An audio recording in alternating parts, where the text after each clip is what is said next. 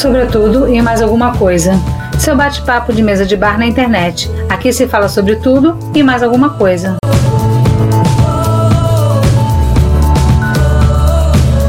Sobretudo e mais alguma coisa de Jingle Bell. Está acabando o ano. Alexandre Vale, que dia é hoje? Que horas são, Alexandre Vale?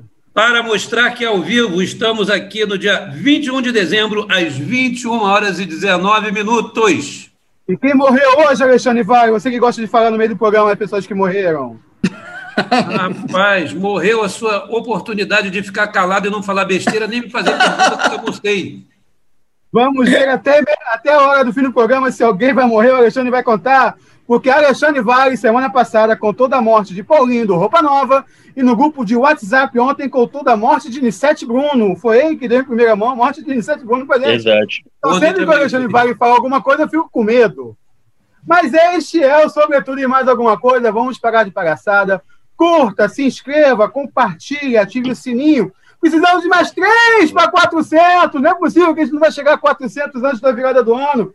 Três, puxa algum amigo, são de três amigos, três reis magos que vão chegar aqui no canal, vão se inscrever para chegar a 400. Nós temos sobretudo. Alô, robozada. Vamos lá, né? Isso. Nós temos sobretudo e mais algo. Já se inscreveu, Léo? Faz tempo, né, Léo, que você já escreveu, né? Há muito tempo, há muito tempo. Muito é. tempo. É, tem, bote a mãe, botem suas mães para se inscrever, os pais, os papagaios, o cachorro, todo mundo para se inscrever no canal. Então compartilhe, curta, se inscreva. Nós estamos na Gazeta do Rio, nós estamos já na Gazeta do Rio há meses. A boa Gazeta do nosso Rio. amigo Léo, Léo dando aquela força, botando tudo que é nosso lá. É, junto. As radionovelas estão lá e estão aqui. Temos, sobretudo, e mais alguma coisa, que foram 33, sobretudo, e mais alguma coisa com, esse, com o de hoje. A Idade de Cristo, aniversariante da semana. Nós temos várias e várias atas. Tivemos uma mostra de cinema que Alexandre Vale brilhou no final de semana no canal. Então, mais uma vez, curta, se inscreva, compartilhe. Já mandei o link, Marta. Marta está me pedindo no chat aqui do Zoom link, eu já botei no grupo o link.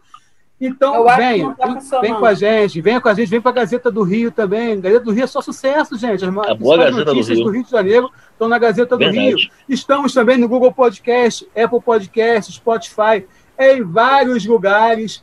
Deste ano louco, deste ano maluco, deste ano que eu já falei várias vezes que eu passei o Réveillon com a Armanda, eles nunca poderiam imaginar que aconteceu o que aconteceu. Então, eu vou começar esse programa, que vai ser um programa talvez o mais difícil, porque é o que tem mais assunto, que é abrir as retrospectivas 2020. Dá um certo medo para a retrospectiva desse ano maluco 10 dias antes? Dá um certo medo, sim, porque até dia 31 pode aparecer alguma nova pandemia, pode aparecer alguma coisa mais maluca até dia 31.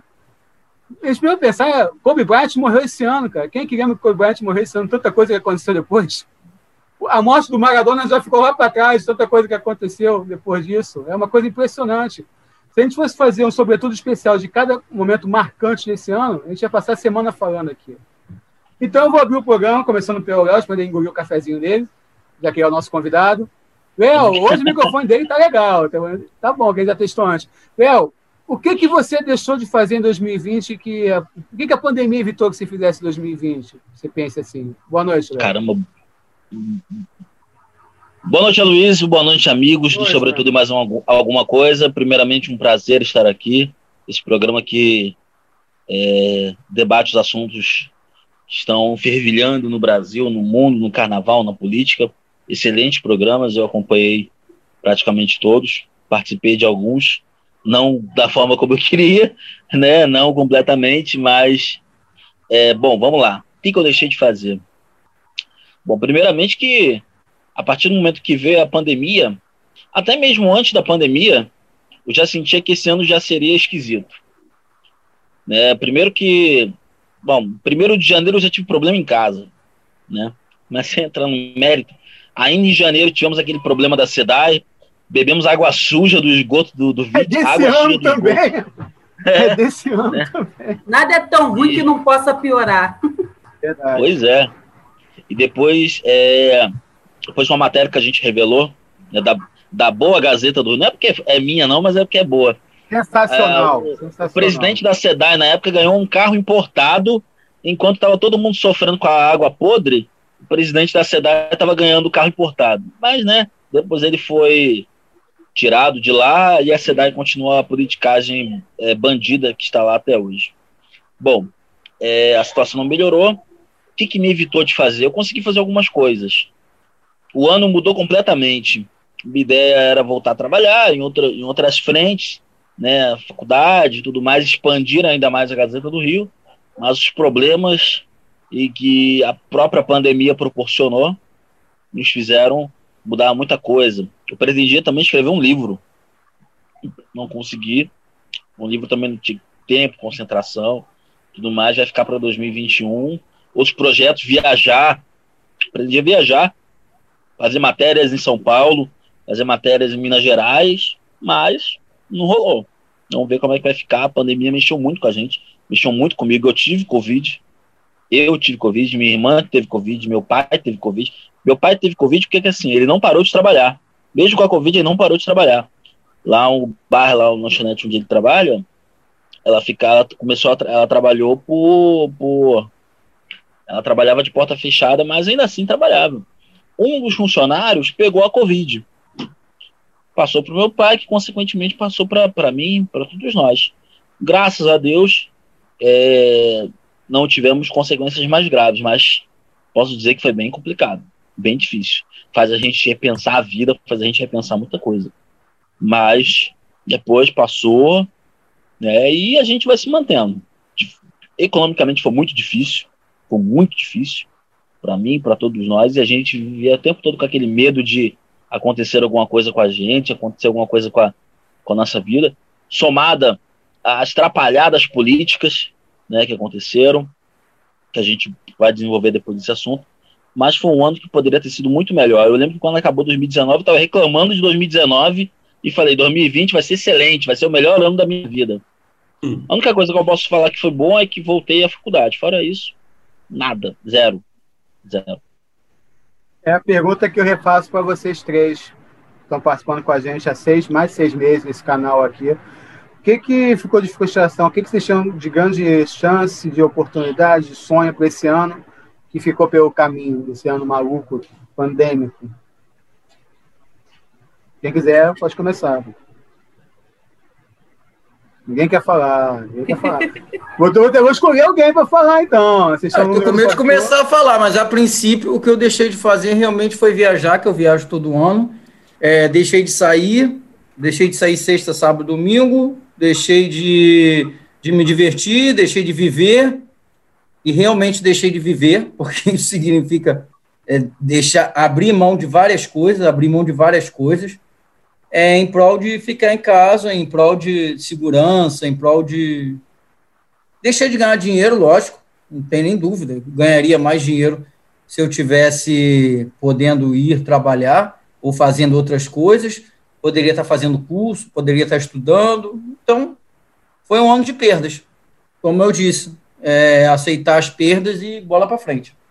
É, a melhor definição foi você que deu, né? O ano de derrota. É, tirar proveito para aprender alguma coisa com essas derrotas, né? Poeta, Marta. Marta, vai, o que, que você deixou de fazer que era muito importante esse ano? Você tinha na cabeça que esse era o ano de fazer? Cara, mais um ano eu ia entregar meu TCC, não consegui entregar, mas tudo bem, é só mais uma faculdade, a gente passa para frente.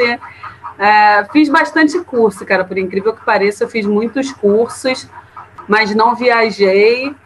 É, tá, é, a viagem eu acho que é com todo mundo, né? Não viajei, não tenho saído muito, mas em compensação eu fico em Teresópolis, na casa dos meus pais, que é bem espaçosa, que é bem grande, então não tem problema, com a minha família inteira.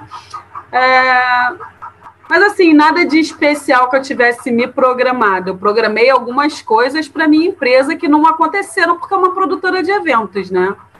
Então, é assim, de pessoal, um projeto pessoal que eu tivesse programado para fazer e não fiz, não, não, não deixei de fazer, não. Até porque eu também não sou muito de me programar para fazer nada, né? É que deixa acontecer. Você é viva e deixa viver, é isso?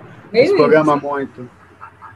O, o, Alexandre, eu acredito ter sido um dos que mais se prejudicou pelo meio que vi carnaval, samba enredo num ano normal já teria acabado o Campeonato Brasileiro, já estaria no octacampeonato já, e o poeta Alexandre Vale estaria com seus cinco, seis ah, sambas tá. espalhados pelo Rio de Janeiro, é, comemorando, já recebendo advance, pensando nos ensaios técnicos no Carnaval.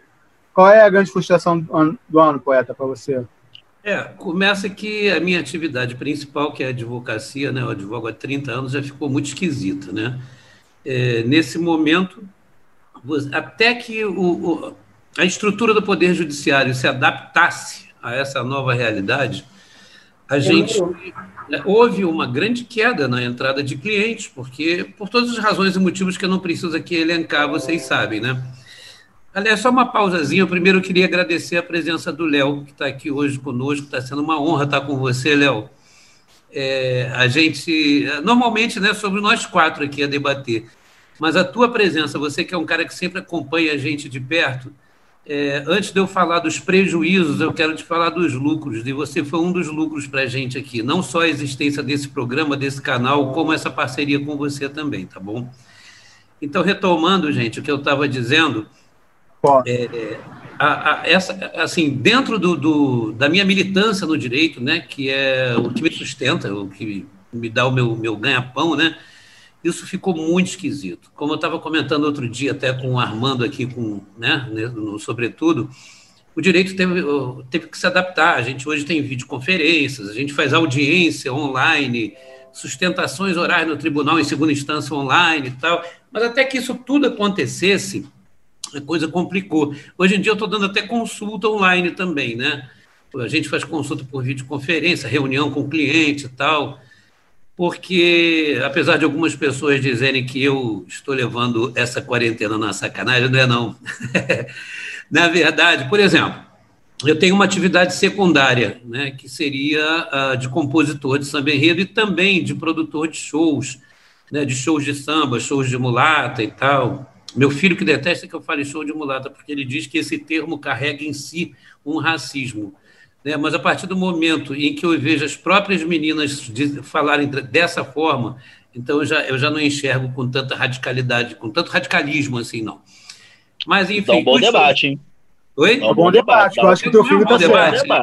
É verdade. É um bom debate, eu acho que o teu filho está certo. Mas se você for na origem etimológica do termo mulata, aí você começa a achar que o meu filho está certo mesmo. É só você ir na origem etimológica. Né? Mas a partir do momento em que. Porque tudo é questão de, de nomes no tempo, né? a, a cultura do, do, durante o tempo. Mas se você. A parte do princípio que as próprias meninas falam isso e não se veem discriminadas, elas que são as principais interessadas com isso então, eu acho que também, continuo dizendo que é um bom debate para a gente pensar. Léo, sobre... você acha que a gente tem que ir até rapidinho nessa questão ou não? O que, que você acha, Léo? Porque se a gente concordar com as meninas do Alexandre, a gente tem que concordar com o Vampeta dizendo ontem que não tem nada a ver chamar de negro em campo, que é besteira. Não, é pelo amor de Deus, não, pelo amor de Deus. É não comparar uma coisa com a outra. Não, não correto. É maiores... Antes de a gente entrar na retrospectiva 2020, o teu filho está certo, cara. É elas que ainda não têm a noção do, da questão do nome, mas é, é o nome hoje politicamente incorreto, chamar de mulato. É, assim como tem muitos negros que falam, porra, sempre chamamos um amigo de negão, essas coisas nunca teve problema, e hoje a maioria acha também que está errado. Mas é, o assunto hoje, nesse momento é outro. Depois, se vocês quiserem, a gente volta. Mas eu acho que o debate é bom. Acho que o debate é bom. Mas voltando. É, mais para frente, vai ter, a gente vai ter que falar de racismo hoje, porque é um dos assuntos de 2020. É, claro, claro, claro. Ah, continua, pai. Desculpa te interromper aí. Um debate sobre retrospectiva 2020, né? Isso. E, então, assim, os shows. Recentemente, eu, eu, eu tinha um show que havia sido contratado para levar as meninas e tive que cancelar. Eu chamei o contratante, chamei a direção, a produção e falei, gente, não dá para fazer. Porque ainda que eu ficasse no centro de uma pista de dança, apresentando, com máscara, não sei o quê, mas vamos lá. E a saúde e a integridade delas? E que ficam todas juntas num camarim. E o público? Né? E quem vai encontrar com esse público depois. Então, assim, você tem que pensar numa série de coisas, né? Então, como eu falei, é, agora eu vou falar também da minha atividade como compositor. É claro que as escolas de samba receberam o reflexo disso tudo. Eu, eu assim como a Luísa também, e sem trocadilho, tá? Como a Luísa, é, Começou. fazia mais de 20 sambas por carnaval. Eu já tive um carnaval que eu fiz 34 sambas concorrentes. E esse ano eu conto nos dedos. Eu fiz uma encomenda para Porto Alegre, uma encomenda acho que para Salvador, para uma escola chamada Diamante Negro, Porto Alegre foi para a União da Tinga. Tive uma disputa numa escola até novinha, chamada Acadêmicos do Peixe, antiga Peixe Vagabundo. Me pediram uma letra para Imperatriz, onde eu não vou assinar, porque eu pretendo assinar Vila Isabel. E hoje fechei uma encomenda para Colibri de Mesquita. Ou seja, vamos botar aí cinco sambas. Né? Cinco sambas, eu acho que nem quando eu estava começando como compositor eu fazia.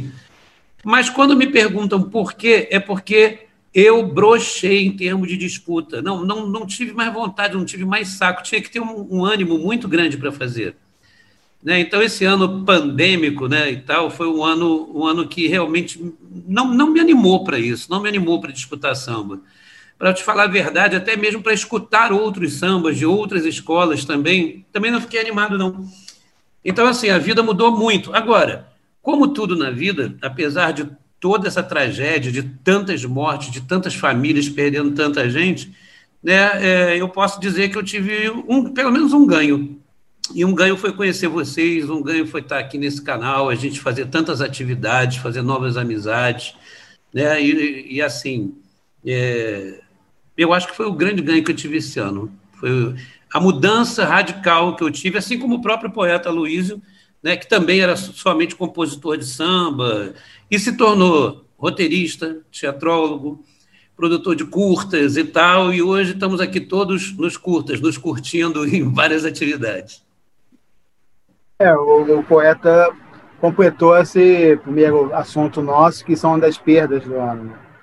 É, se tiver alguma perda física próxima por essa maldita Covid aí, algum amigo, algum parente, Alguém? Perdi gosta? amigos. Não, não tem. Acho que todo mundo perdeu. Todo mundo tem Facebook, perdeu.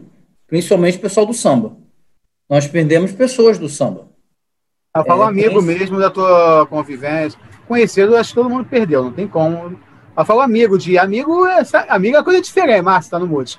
Amigo é uma coisa diferente, né? Aquela pessoa que vai na tua casa, que você vai beber até de manhã, que sabe todos os seus dramas, que te. Cara, perdi um amigo com quem eu ombro. Perdi, perdi um amigo com quem eu saía. A gente saía para Pedra do Sal, para show, Jefferson. Perdi sim, perdi de, de Covid, sim. E perdi muitos amigos. parentes, perdi amigos, pode escolher. Exatamente. Os meus não foram nem porque saíram, é porque meus parentes quase todos são médicos, né? Então. É, o Alexandre, perderam alguém também próximo dessa maldita doença?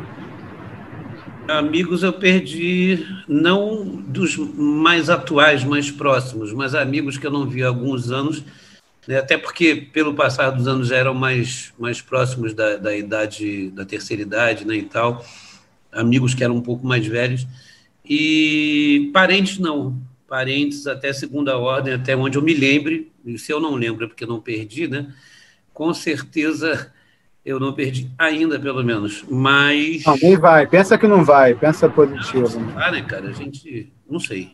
Mas, assim, pessoas conhecidas, sim.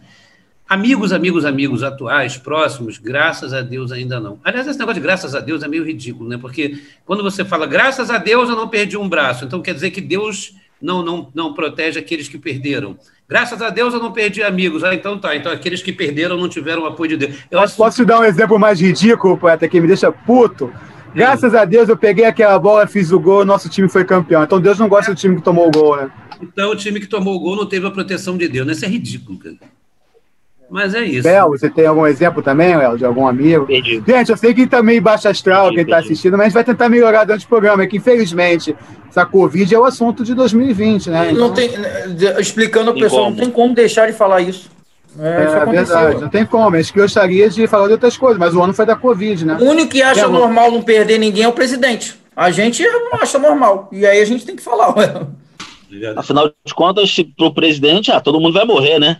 Todo mundo Exatamente. vai morrer um dia, né? É uma gripe. Todo mundo vai, de... todo mundo vai morrer, vai. Não precisa antecipar também, né, gente? Fato. É. é, se quiser se antecipar, tudo bem, enfim. Ninguém viu isso. Mas aí, El, você tem algum, você tem algum exemplo sim. próximo? Eu perdi sim, em maio, logo quando, me, logo quando eu ainda estava é, infectado, eu perdi um amigo, um professor de colégio que eu tive, a gente não estava mais tão próximo assim na questão física, mas a gente sempre se falava foi um professor meu de colégio, o professor Edson Borba, um dos maiores pensadores da educação pública do Rio de Janeiro, uma figura ímpar na educação, na educação pública do Rio de Janeiro, e a Covid levou de uma forma inexplicável, absurda. Foi no dia 14 de maio. Fora isso. Eu lembro, eu lembro quando você conheci... postou isso, ficou arrasado, eu lembro na época. Foi foda. Foi foda. foda, né? É. E, e ali tava Desculpa, no meio. Gente. E ali tava no meio. E a gente estava no meio da, do negacionismo mais abjeto e mais bizarro do presidente da República. Então aquilo ali me fez que eu fiquei, eu fiquei tão puto com aquilo, cara. Eu fiquei tão. Ali me despertou uma coisa tão. Tanto que eu ia na página do Bolsonaro xingar ele todo dia. Dane-se a minha ocupação nesse momento. Eu ia xingar. Léo falou um negócio, o Léo falou um negócio muito engraçado. Foi ali que eu também tomei ódio. A minha raiva começou ali. A minha raiva. com... Cara, bizarro. A minha raiva com o atual presidente ali. começou ali. Eu vou perguntar para vocês, Sim, qual foi. É, eu acho que todo mundo, no momento, vê, foi negacionista. A gente sofre e vê o que ele fala. Eu acho que todo mundo, em algum momento, foi, mesmo que fosse no começo. Qual foi o momento que vocês perceberam que a coisa era diferente? Quem já teve ameaça de H1N1, já teve ameaça de ebola? Nessas décadas, várias foram as doenças que surgiram na Ásia, que surgiram na África, que ameaçaram, ameaçaram, ameaçaram e não chegaram aqui. Qual foi o momento que vocês perceberam que era diferente, que a coisa estava realmente feia? Teve algum Quando momento de gatilho? Teve, quando o negócio na Itália começou a ficar muito feio. Aí eu tinha certeza absoluta que o negócio ia chegar aqui. Principalmente porque ele não fechou as fronteiras, é, o aeroporto ficou tudo aberto, é, não teve proteção nenhuma. Então, quando a Itália, que é a Itália, país europeu, desenvolvido, aquela coisa toda, quando a gente viu, quando eu, aquilo é muito marcante para mim. Quando eu vi aquela, aquela Praça São Pedro, no Vaticano, completamente sem ninguém, absolutamente ninguém, só o Papa andando, aí eu tive a dimensão do que é aquilo. Chocante, porque eu já, que a imagem é chocante. É, porque é. eu já tive lá, eu já tive lá, e graças a Deus, eu estou falando graças a Deus, é mas eu já tive a bênção de ir lá. Então eu sei que aquela praça é um local que está aglomerado o tempo inteiro, é 24 horas por, por dia, aquilo não para, aquilo é muita gente. Então quando você vê uma praça daquela gigante, que aquela praça é, é gigante, é monstruosa, é enorme. Quando você vê aquela praça, somente o Papa andando, aquela imagem ali, para mim, eu falei assim, gente, está lascado. É ali que a ficha caiu. Foi ali que eu falei assim, pronto. Se prepara, porque o que vem pela frente é muito triste. E a gente viu como é que foi. Né? Sabe que eu tenho uma prima que trabalha no, no hospital em Miami, e quando lá o presidente maluco também estava fazendo a mesma a mesma cara de idiota do presidente daqui, ela todo dia mandava minha mensagem falando, cara, o estacionamento do hospital virou hospital de campanha, tem gente morrendo pra caramba, não sei o quê. As pessoas não falam. Aí eu virei para minha irmã e falei: é, sinto que agora já foi. De ver. Se lá tá ruim, imagina aqui. É exatamente isso. Se na Itália tá ruim, imagina aqui o que vai acontecer. É, você fica fazendo. Esse, é. Tudo bem, aqui você tem o SUS, que é um atendimento gratuito. Mas, poxa, nos Estados Unidos as pessoas, é, quase que em sua maioria, elas pagam atendimento. E quando ah. você tem os hospitais estão lotados, é porque a pessoa não tem mesmo saída, ela teve que ir para lá, né? Não, Marta, não é só isso, não. É, o, o meu desespero maior foi porque eu percebi ali que não tinha como evitar. Quando eu vi que a Itália, que, tá, que é um país pequeno, micro, comparado com, com o Brasil, que estava naquela proporção, que a doença tinha avançado naquela proporção, ali eu tive a noção de que o negócio realmente ia ficar muito feio. Porque é muito aparelhado, tudo. O país é, é muito preparado. Então, tipo assim, quando você vê que acontece um negócio ali, na Itália, que é um pequeno, quando você chega a países grandes como Estados Unidos, Brasil, aí você tem a dimensão do vírus. Você tem realmente a dimensão do que o vírus pode fazer. Oh, boa noite, pessoal do chat aqui, né? É, Nancy Takahashi, boa noite, axé pra todos. Linda árvore, Armando. Linda árvore de Natal, ela falou aqui. Ô, valeu. Oi, boa noite. É bonita mesmo, Armando, muito bonita. Isaura Souza, oi, boa noite.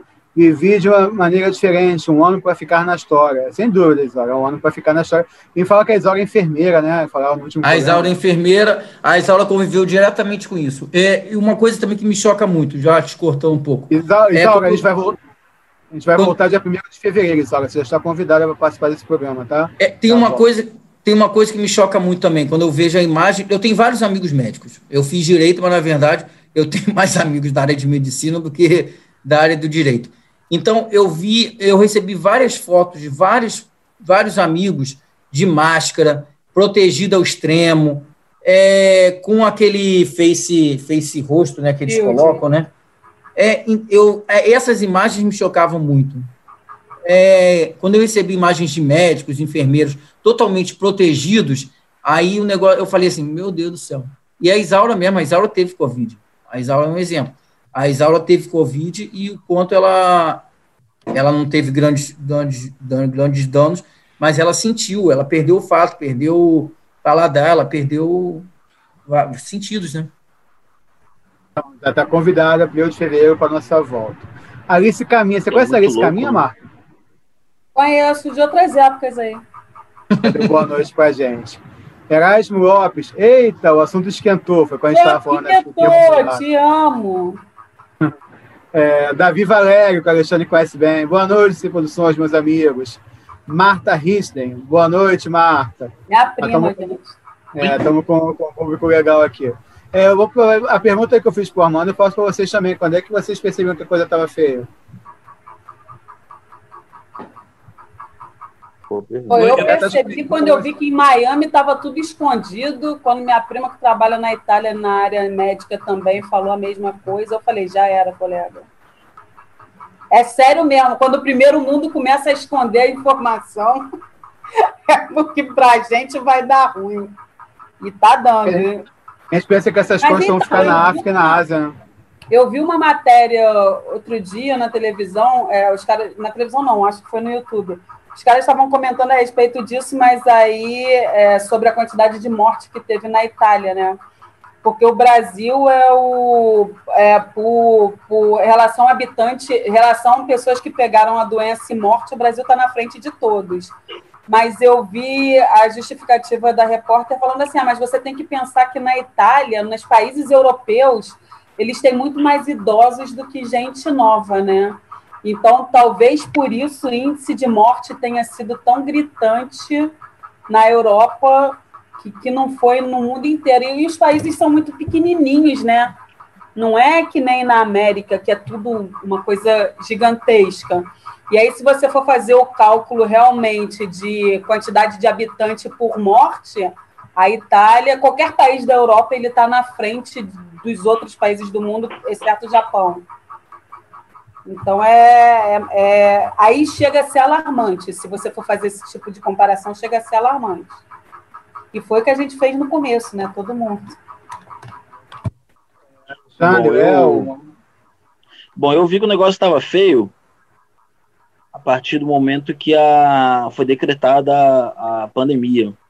Quando a OMS falou que tá feio o negócio, vamos fechar tudo, né? Brasil, quando foi decretada a pandemia no mundo. A partir dali, era uma coisa que a gente sabia que estava acontecendo lá fora, mas a gente não imaginava que fosse vir para o Brasil da maneira que veio, né? E, e curioso, né? E aí já vai. Aí eu, eu vou falar, pode gerar um novo debate, mas é que logo a gente teve o carnaval. E eu não quero culpar. E aqui eu não quero culpar o carnaval, também nem também falar que ele é isento. Acho que cabe um debate e eu não sei, e eu não tenho uma opinião formada sobre isso, de coração. Mas assim que acabou o carnaval, uma semana depois foi decretada a pandemia. Fechou tudo. Eu conversando com amigos, eles falando: ah, isso aí não dar nada. É, vai ser só lá na Europa e só vai pegar os velhos. Né? Então, muita gente subestimou a doença, até que depois a gente foi vendo, pelo aumento do, do número de casos e do número de mortes, que o negócio era muito sério, que o negócio era muito grave. Né? É, a partir de abril, maio, maio, abril, abril, maio, junho foram os meses para mim mais dramáticos, assim, né? Eu quando tive em abril, cara, não sei se algum de vocês teve. O primeiro dia é terrível. Quando você sente a febre, claro, você é influenciado também pelo noticiário da televisão, pelas informações que você recebe, você vê, você vê no noticiário naquele momento, você tem, você tem sintomas, no primeiro dia eu pensei que eu fosse morrer. Eu pensei que eu fosse morrer e eu já fiquei pensando, meu Deus, o que, que vai acontecer comigo? O que, que, que vai acontecer com a minha família e tudo mais? E, e, gera um dano psicológico. A pandemia também afeta a gente psicologicamente, na vida, em outras coisas. Mas a pandemia, ela, ela nos deixa, ela, ela nos desafiou. A gente desafiou nossa saúde mental, porque ficar em casa todo esse tempo não é, não é fácil. Não é fácil. Tem algum momento que você quer sair, você quer se distrair, você quer fazer alguma coisa, você não aguenta mais ficar em casa. Somado com tudo que. Tudo, com todo. A gente é bombardeado com as notícias sobre. Isso também gera um dano. Chega um momento que você. Cara, chega. Não quero mais ficar ouvindo notícia ruim, não quero mais ouvir morte. Chega. Está me fazendo mal somado a um planejamento errado, a um negacionismo, vindo de quem não deveria ter, independentemente da gente pensar é, politicamente sobre ele, na questão política, uma coisa. Agora, esse negacionista, ah, meu, pelo amor de Deus, né? Pelo amor de Deus, né? Mas é, é, é, é duro. A partir dali, do início, quando foi decretada a pandemia, a gente viu que o negócio era sério. E eu vou ser muito sincero, eu temo muito pelo que pode vir. Porque durante um tempo é, houve uma sensação de melhora.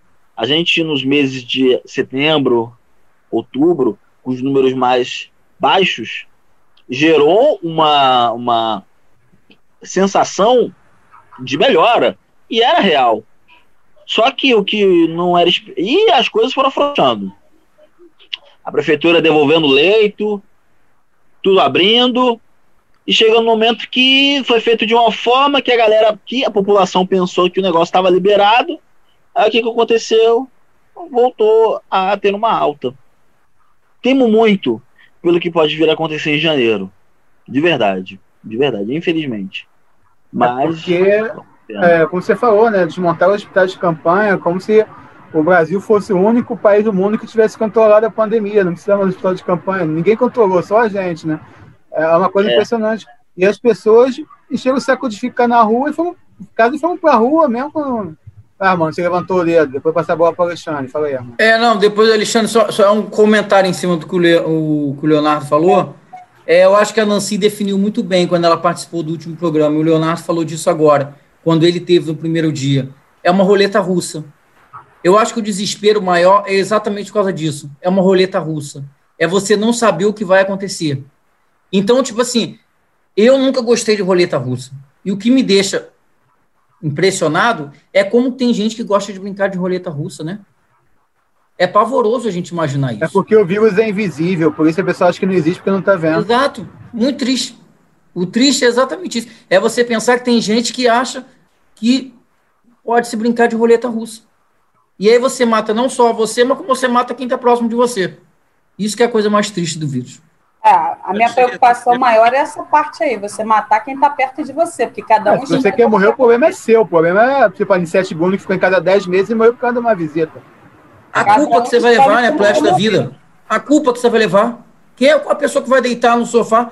Essa pessoa que levou o vírus para a Anicete Bruno, como é que ela vai deitar e dormir agora?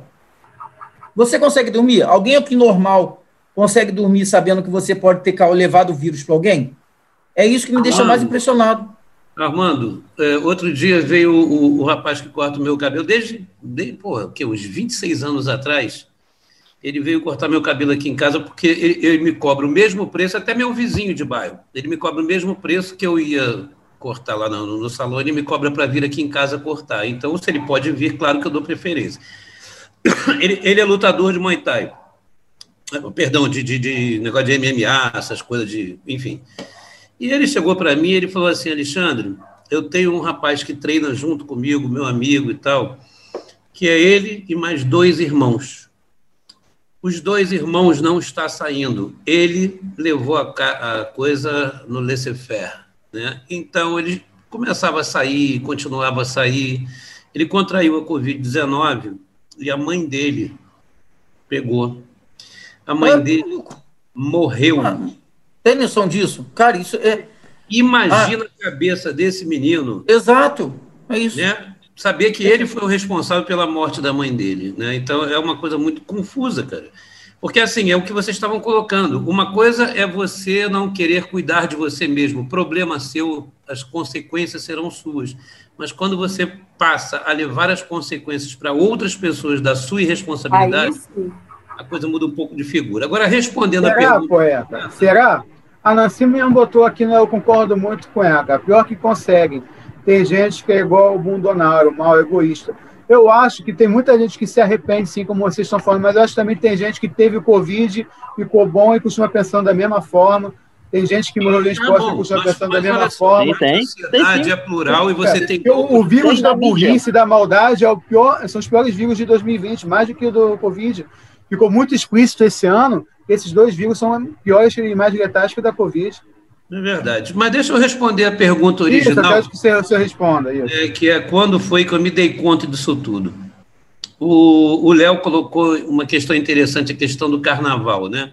Que muitas pessoas têm tentado atribuir ao carnaval a grande culpa e tal. Eu me lembro Polêmica. perfeitamente daquele momento, porque eu passei o carnaval, os quatro dias de carnaval, num camarote na Sapucaí, que era o camarote da Corte Real eu fui convidado por um, um cliente, amigo meu, Marquinhos. Outro nível, né, gente? Deixa eu me retirar. Não, você é bobo. E eu para arquibancada, putz. Não gastei nada, Armando, não gastei é nada. É pior ainda. Aí tu me mata de vez. A gente Porra. gasta um monte, né, Armando? A gente gasta um monte na arquibancada. O, o, o Marquinhos da Rio Tour, meu cliente, que é o cara que é o responsável pela corte, pela corte real do Carnaval Carioca. E ele me levou para lá e tal. Aí fiquei lá com o Rei Moma, rainha, Camila, né, e tal, as princesas, e os convidados, entre eles eu, inclusive é. a Sani Belucci, minha amiga, que também veio da Suíça e tal. Você não tem dinheiro, está junto com as pessoas que têm. Naquela é época... Eu não quero ter dinheiro, eu quero ter amigo importante. eu claro. quero ter amigo importante que tenha dinheiro, eu nem preciso ter. Mas, enfim, Verdade. Mas, enfim, aí, lá naquele dia, a gente ouvia falar da pandemia, que não era pandemia, era uma epidemia que estava situada na China, na região asiática, e que sequer na Europa se ouvia falar disso. Então, assim, era aquela, aquela, aquela mentalidade de, oh, aquela doença lá da China, igual o negócio da China, né? Aquela coisa, será que... Se... Ah, não, ninguém... Até porque a gente não conviveu com isso. Qualquer coisa similar ocorreu há mais de 100 anos atrás, que foi na época da gripe espanhola, que nem nossos pais viveram é, é, é, essa época, é uma coisa dos nossos avós. Então, o, como disse também o Léo, eu gravei bem isso, uma semana depois, aí foi decretada a tal da pandemia. A OMS falou, gente, é pandemia, o bagulho é sério e tal. Então você imagina, uma coisa que mal tinha chegado no Brasil, como é que o carnaval é o responsável? Ninguém, ninguém tinha consciência que isso pudesse tomar a proporção que tomou. E, de fato, assim como também colocou o Armando, eu só tomei é, consciência do tamanho disso tudo quando começaram os lockdowns na Europa. Né? Estados Unidos a gente não pode nem falar, porque o idiota, o babaca que estava lá era tão irresponsável quanto o nosso babaca aqui. Mas quando a coisa na Europa começou a pintar, pipocar um lockdown atrás do outro, opa, opa, opa, peraí, o bagulho é muito sério. Eu assisti, inclusive, um vídeo no YouTube de vários prefeitos italianos fazendo meia-culpa, muitos de vocês devem ter assistido, vários prefeitos fazendo meia-culpa, pedindo desculpas à população por não terem ainda se atinado da importância daquilo, que se tivessem feito antes, muito menos gente teria morrido, etc. E tal. Milão não pode parar. Exatamente. Lembra disso? Lembro, lembro. Então, essa época foi a época que eu me dei conta. Mas eu achei que, assim como eu me dei conta disso, tantas outras pessoas, eu achei que as, as nossas autoridades também teriam a mesma responsabilidade, a mesma consciência. Infelizmente, não, não foi o que a gente viu. O nosso babaca amor, até hoje, até hoje, não tomou. É, bom, ou, ou, se, ou se tem consciência disso, pelo menos não se comporta como alguém que tenha. Hoje, é, 21 de dezembro, de dezembro, Joe Biden diz que tomará a vacina e que empreenderá uma campanha de conscientização sobre a importância de se tomar a vacina. Enquanto isso, nosso presidente, eu não vou tomar, porra! Ninguém pode me obrigar, porra! Acabou, porra! E tal. Gente, olha que diferença. Não é à toa que a gente é chamado de, de subdesenvolvido. Porque nós temos um presidente subdesenvolvido. Né? Quem tem um presidente subdesenvolvido, sub, subdesenvolvido é esse povo. Então é muito triste. Não dá nem para dizer que é um país em desenvolvimento, né? A gente teve um retrocesso, a gente passou a ser subdesenvolvido, subdesenvolvido mentalmente, subdesenvolvido politicamente, sub, subdesenvolvido eleitoralmente, e agora subdesenvolvido na questão da saúde. Porque se já não é boa, vai piorar, né? Porque a gente não tem prevenção e a gente está vendo que não tem foco nenhum na gestão para que essa coisa melhore, para que se faça um combate maior. Então é lamentável, mas foi nessa época, Luiz, foi nessa época que eu, que eu me dei conta, na época dos lockdowns europeus. Como a Alice Caminha falou aqui, e é verdade, o primeiro caso é, confirmado foi na quarta-feira de cinzas. Eu lembro bem, porque eu estava em Teresópolis com a Lu, a gente passou o carnaval lá, a gente ia voltar na quarta de cinzas.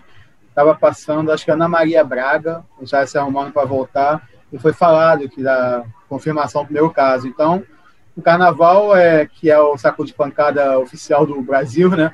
Nessa aí, eu acho que o carnaval está dizendo. Quem teria que ter tomado alguma coisa por isso são os governantes, né? O pessoal do carnaval não tem culpa de ter acontecido isso, né? É, a minha, eu acho que foi no mesmo dia do Alexandre Vargas, porque foi no dia que foi decretada a pandemia, foi o dia que parou a NBA, se eu não me engano.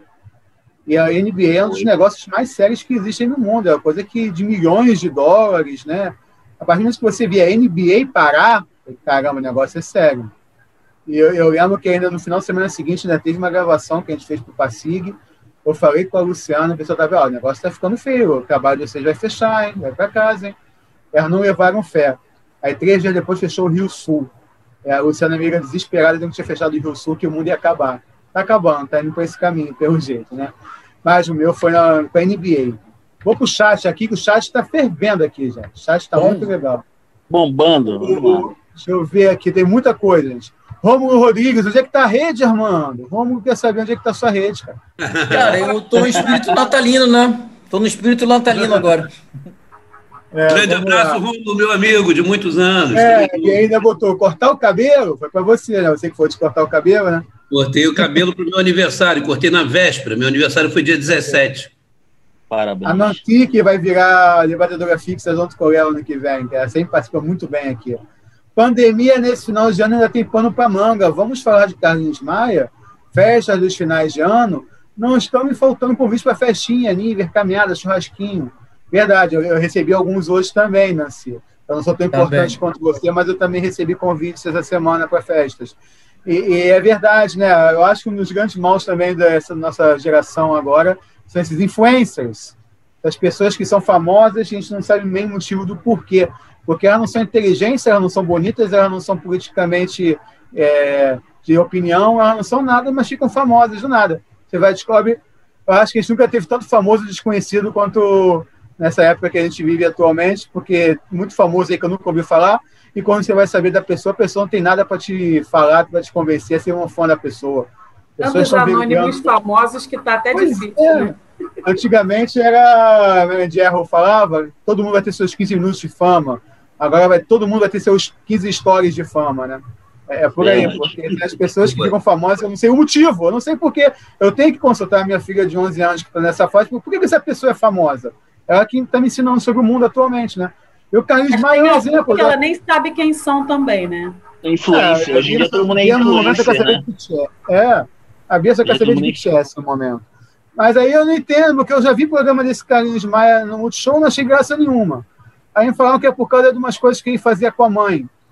Cara, sinceramente, as coisas que ele faz, eu vejo um monte de gente fazer também, mas é aquela coisa, né? Uns têm a sorte, outros não têm. Eu não entendo. E o cara ainda me dá um mau exemplo desse no final de ano de fazer uma aglomeração. A intenção até pode ter sido boa, porque todo ano ele faz isso na cidade dele, né? De juntar gente e tal. Mas, porra, um ano não teria problema de não fazer, faz online, né, entrega presente, não precisava disso, porque você faz uma coisa boa e ao mesmo tempo faz uma coisa péssima, então acaba anulando a coisa boa. O inferno está cheio de gente bem intencionada também. É, gente bem intencionada, o inferno está cheio. O Jonga também, que é um cara que representativo, um cara importante, que fez uma aglomeração num show aí também. É, aí falou, pô, mas só as pessoas pretas são perseguidas. Gente, mas são as pessoas pretas que não têm como ser internadas, porque pessoas brancas têm plano de saúde, têm hospital particular, e as pessoas pobres, as pessoas pretas são as que, tentam no hospital público e não tem mais vaga na UTI. né, tem que ter um pouco de consciência, realmente está faltando muita consciência. Eu, eu não acho que seja só culpa dos políticos, não, a gente tem debatendo há seis meses já nesse programa. É de baixo para cima, a gente que bota essas pessoas lá, cara. Essas pessoas estão representando muitas outras pessoas muitos negacionistas. Mas você sabe que eu acho que também essa coisa do Covid, a Luísa, ela veio meio que para igualar um pouco essa coisa de preto e branco, né? Porque está levando muita gente com grana e branco também, né? Sim, tipo, mostrando sim, que o dinheiro não está servindo para muita coisa teve e que um, se você for branco, é melhor você abrir o olho que você também pode teve morrer. Um caso, também teve um pode, caso de um... eu ia falar que teve um caso de um, não sei se ele era cônsul, mas ele era um cara rico, é que ele estava internado no hospital da Barra e a família dele reclamou que ele foi maltratado, que ele foi tipo, ah, você dane-se aí, viram que ele estava mal, estava para morrer e deixa, largaram ele para morrer. Rico também morre, cara, né, Léo? O cara era podre de rico. Rico não é imortal, rico também morre. A única diferença é que o rico tem mais condições de lutar, né? Morrer vai morrer, mas tem mais condições de lutar do que pessoas que não têm dinheiro, né? E, é, eu acho que tem que partir dos artistas também, tem que partir dos jogadores de futebol, a gente vê jogadores de futebol aglomerando também, tem que partir dessas pessoas que são influenciadoras, já que nós estamos negados influências, que aparecem as influências é, positivas também, né? Para passar o bom exemplo. A Vera Linda, a Vera Linda está aqui com a gente, Marta. que acham da mutação do vírus que está no Reino Unido?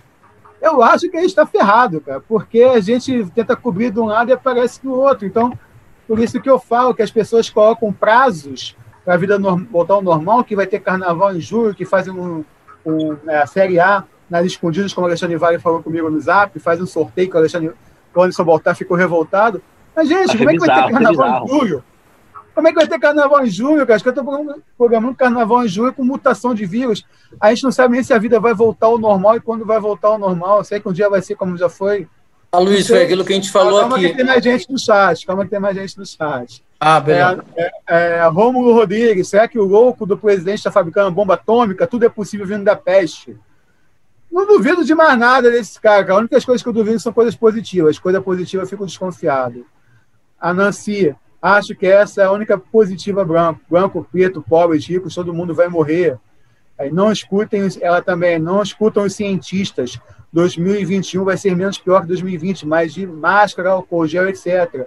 Eu também acho, né, assim, eu acho que a gente mesmo, não sei se nós, que temos menos de 60 anos, que não somos, temos doenças pré-existentes, eu não sei se a gente vai ser vacinado em 2021, eu não sei se a gente consegue ser vacinado em 2021, nós somos no final da fila. Fala, Armando, o que você quer falar aí? É aquela coisa que a gente falou logo no começo, né? Tratar com normalidade uma situação anormal. Sim. Essa coisa das pessoas se programarem para o carnaval em julho, que não sei o quê é você tratar com normalidade diante de uma, uma situação anormal que nós estamos vivendo. É isso que está acontecendo. E um detalhe também que eu queria falar é a gente tem que aprender que a vida realmente é um sopro, né? A hora que quiser termina. Porque, tipo, gente, isso é um vírus. Imagina se fosse um vírus letal, como pode vir a ser, não estou. Que... Pelo amor de Deus, sai disso. Mas, tipo, se tiver uma mutação dessa porcaria desse vírus, e já disseram na Inglaterra que ele é muito mais o, a, segunda esse segundo vírus no caso é muito mais contagioso, é menos perigoso. A Vera acabou de falar isso aqui na Exatamente. É isso que a gente tem que pensar, gente. A, a, pode acabar a qualquer momento. O pessoal não fala assim: "Ah, como é que vai terminar o mundo?" Cara, pode ser com vírus. Simplesmente resolveu acabar. Foi Nancy que falou no programa anterior que dizia uma tese que o vírus que acabou com os dinossauros foi um vírus, não um meteoro. Acho que foi Nancy que falou isso. É, foi? eu acho que foi, foi ela mesma, acho que foi. Pois é, né? Ô, Aloysio, ah. você sabe que, seguindo essa tua linha aí de raciocínio dos, dos influenciadores digitais, a gente podia escolher quem a gente segue, né? A Vera Linda postou uma mensagem aí perguntando sobre a mutação do vírus. Uma das filhas dela, aliás, todos os filhos dela são influenciadores e todos são atores. E uma das filhas dela hoje, a Sol, postou na rede social dela que ela estava tá morando em São Paulo e estava aqui no Rio, ela postou na rede social que ela foi de noite no calçadão para correr em Copacabana. Ela falou que ela nunca viu tanta gente sem máscara num momento desse, as pessoas sentadas, sambando, dançando, conversando, comendo, né? todo mundo bem juntinho e ela, é e ela fez uma ela fez uma, uma sequência de postagem nos stories dela falando exatamente da inconsequência das pessoas, cara. Assim, eu acho que quando você se torna um influenciador digital, você tem uma responsabilidade. A gente falou sobre isso até no programa que o Léo participou lá no comecinho, né, Léo? Marta, é tá falando... eu vi um meme hoje, Marta. Eu vi um meme hoje que é definitivo sobre o que você está dizendo. É o Papai Noel sentado numa calçada e o vírus, aquele vírusinho do lado dele assim, né? O vírus do, do, do Covid-19. E o Papai Noel dizendo assim, é, hoje em dia tem muita gente que não acredita mais em mim. Aí o vírus vira para ele e diz o quê? É, eu estou passando por um problema bem parecido. É, então, então, cara, eu acho que. mais ou menos esse. Eu acho que o povo está meio de saco cheio, e por estar de saco cheio das restrições, dos cuidados, ah, quer saber? Eu não peguei até agora, não vou pegar mais. Eu acho que o raciocínio é mais ou menos esse. Né? Começa. É, assim... uma boa hoje também. Não acredito em vírus, mas acredito em cinta modeladora. Olha só. Cara, é. mas assim, mas até o que, o que, eu queria falar é o seguinte: eu acho que essas pessoas, quando elas se tornam influenciadores digitais, e é o que eu falei lá no programa do começo, quando o Léo participou, elas têm uma certa responsabilidade, elas passam a ter, ou deveriam passar a ter, uma certa responsabilidade sobre as informações que elas transmitem para o outro, né? Então, quando o Carlinhos Maia, que é um cara que tem um monte de seguidores, faz uma festa e faz um evento porque é uma coisa que ele já está acostumado e ele acha que se está todo mundo de máscara tá bonito. Então, cara, é complicado, entendeu? Não adianta uma Sol chegar e falar numa rede social assim, poxa, gente, pelo amor de Deus, a gente tem que ter consciência e tudo mais. Quando um cara que tem sei lá quantos milhões de seguidores dá uma festa e acha que, pô, tá tudo bem. Quando um outro cara que é influenciador digital casa, faz um evento numa numa praia vira e fala bem assim, não, mas foi uma festa para pessoa, foi uma festa restrita a 120 convidados, cara. 120 convidados é gente pra cacete. Gabriela Pugliese. Então eu acho que a pessoa ela devia ser, sofrer um tipo de punição ou qualquer coisa. Porque, cara, quando você se torna um, um influenciador digital, você se torna uma pessoa. Você deveria se tornar uma pessoa responsável pela informação que você passa. Parafraseando Santa Exupéry no Pequeno Príncipe, tu te é, tornas responsável por tudo aquilo que divulgas. Marta, diz aí. Mas é complicado, né? Eu já sei quem, eu já sei quem são, mas diz quem são. E tem uma, inclusive, que é muito famosa, atriz de respeito da Globo. Fala aí quem são as filhas é. da O público, o público que não sabe quem são as filhas da Vera Linda, fala aí. Ela é mãe da Sharon Menezes, do Dreyson é Menezes e da, da Sol Menezes. E do Triton. Sharon, que é uma grande atriz da Globo, né? Atriz de respeito da Globo. Que tá no é, seriado é... novo aí da Netflix, inclusive, galera. A Globo que teve problemas com o Covid com seus artistas também, né? Muito, né?